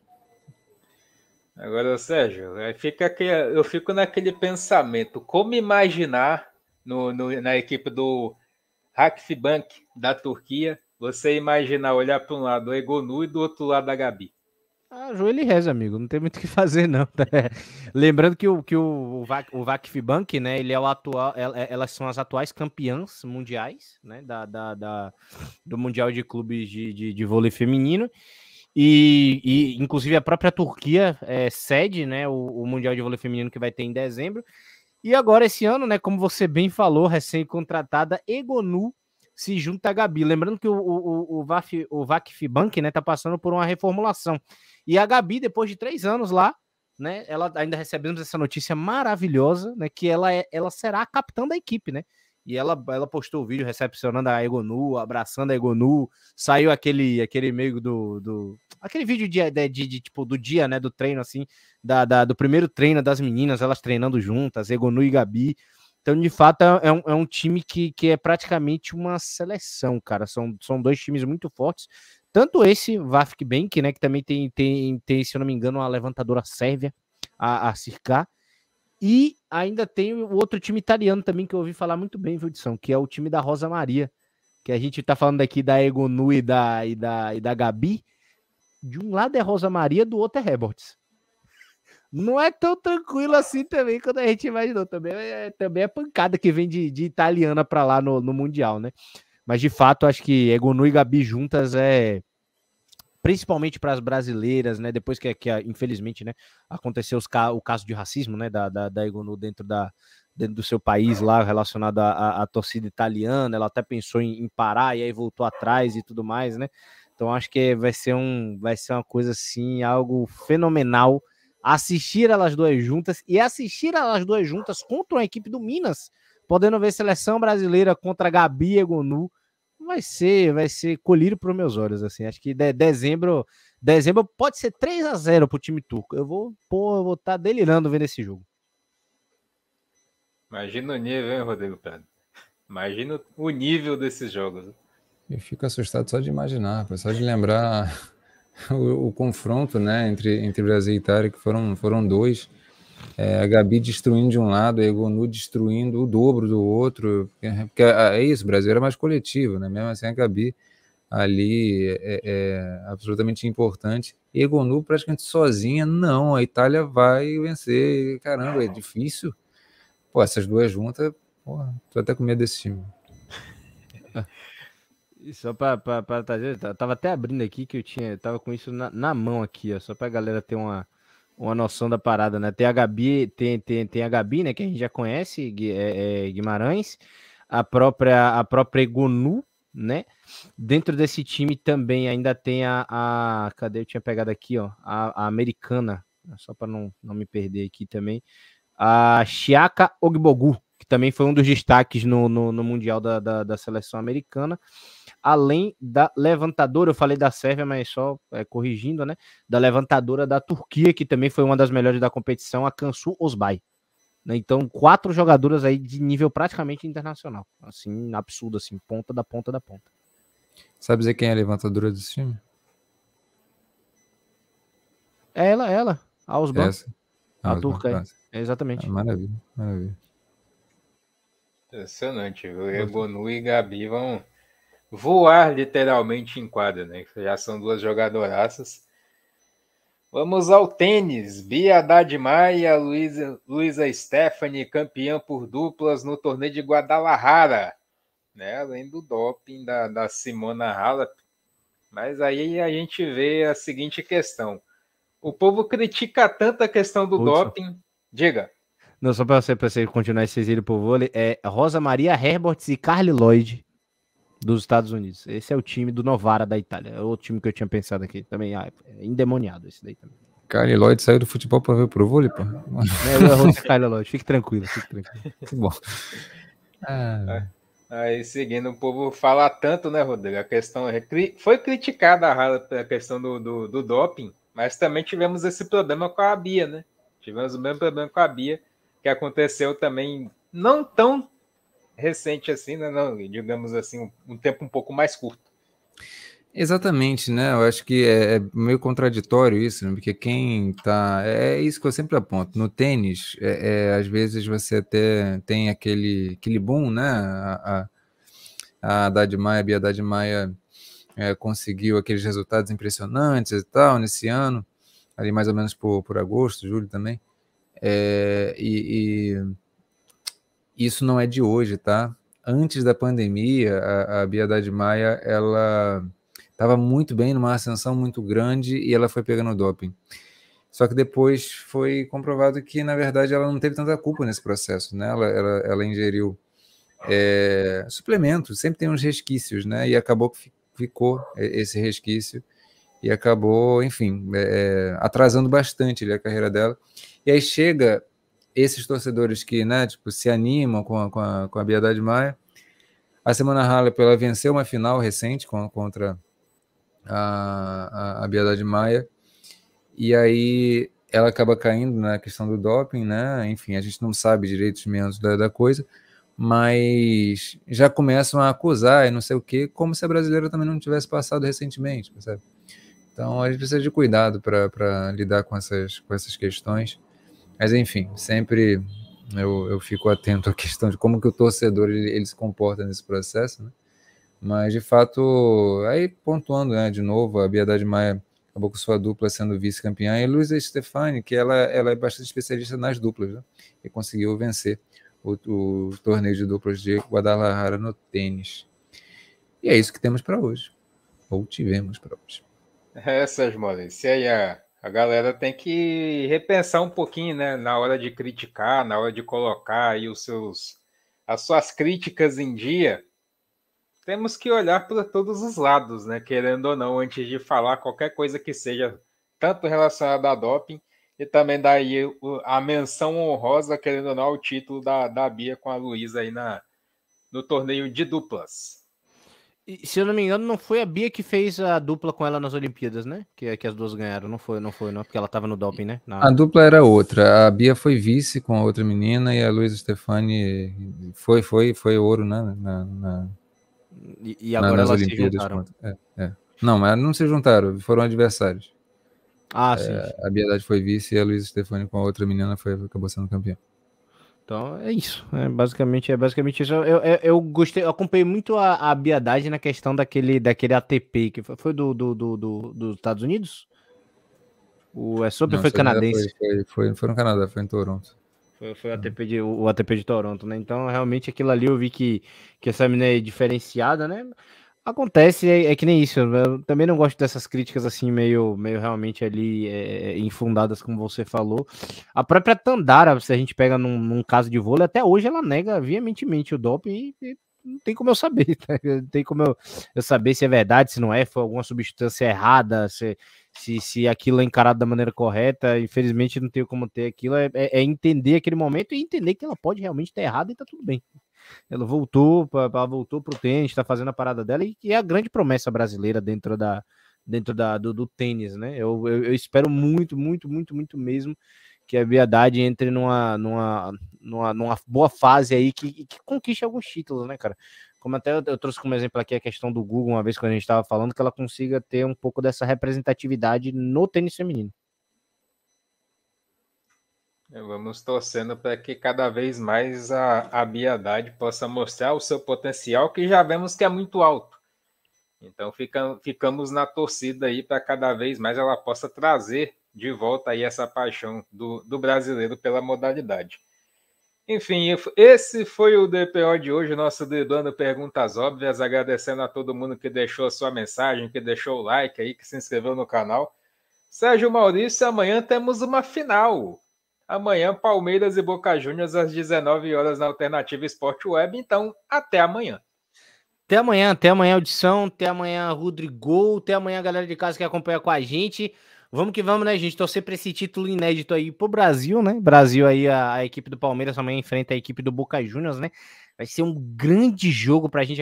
Eu de verdade estou com expectativa muito alta para essa final.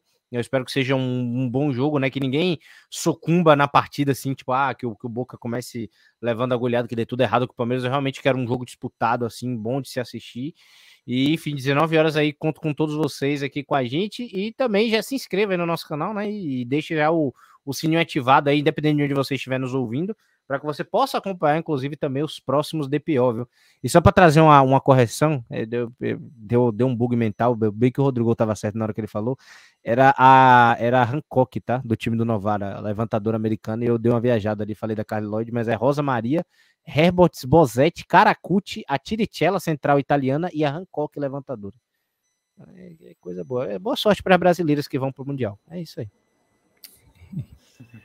Tá Gabi se deu bem, né? tá tudo certo, viu, Rodrigo Prado? Até amanhã temos uma grande final para fazer, com toda certeza promete um grande jogo. Temos uma grande final, né? E é isso. A gente hoje fez esse, esse DPO é, sempre com, com, muito carinho, né? Eu tento montar essa, essa pauta e vocês com muita generosidade vêm aqui também discutir né, os temas e a gente vai trazendo para o pessoal. Sempre um prazer muito grande, muito grande mesmo, né? É, enfim, eu sempre estou conversando com o Sérgio, com o Hudson, o quanto que é, para mim já é um propósito de vida, discutir é, sempre da maneira mais arraigada possível é, o, o, tema do esporte feminino das mulheres como um todo. E, enfim, sempre uma alegria. E amanhã temos mais um momento muito, muito importante né, para o futebol brasileiro. E é isso. Palmeiras, avante, palestrinos. Um grande abraço a todos. Obrigado, Jackson, pela sua participação. Também a todos que deixaram a sua mensagem. Até a próxima.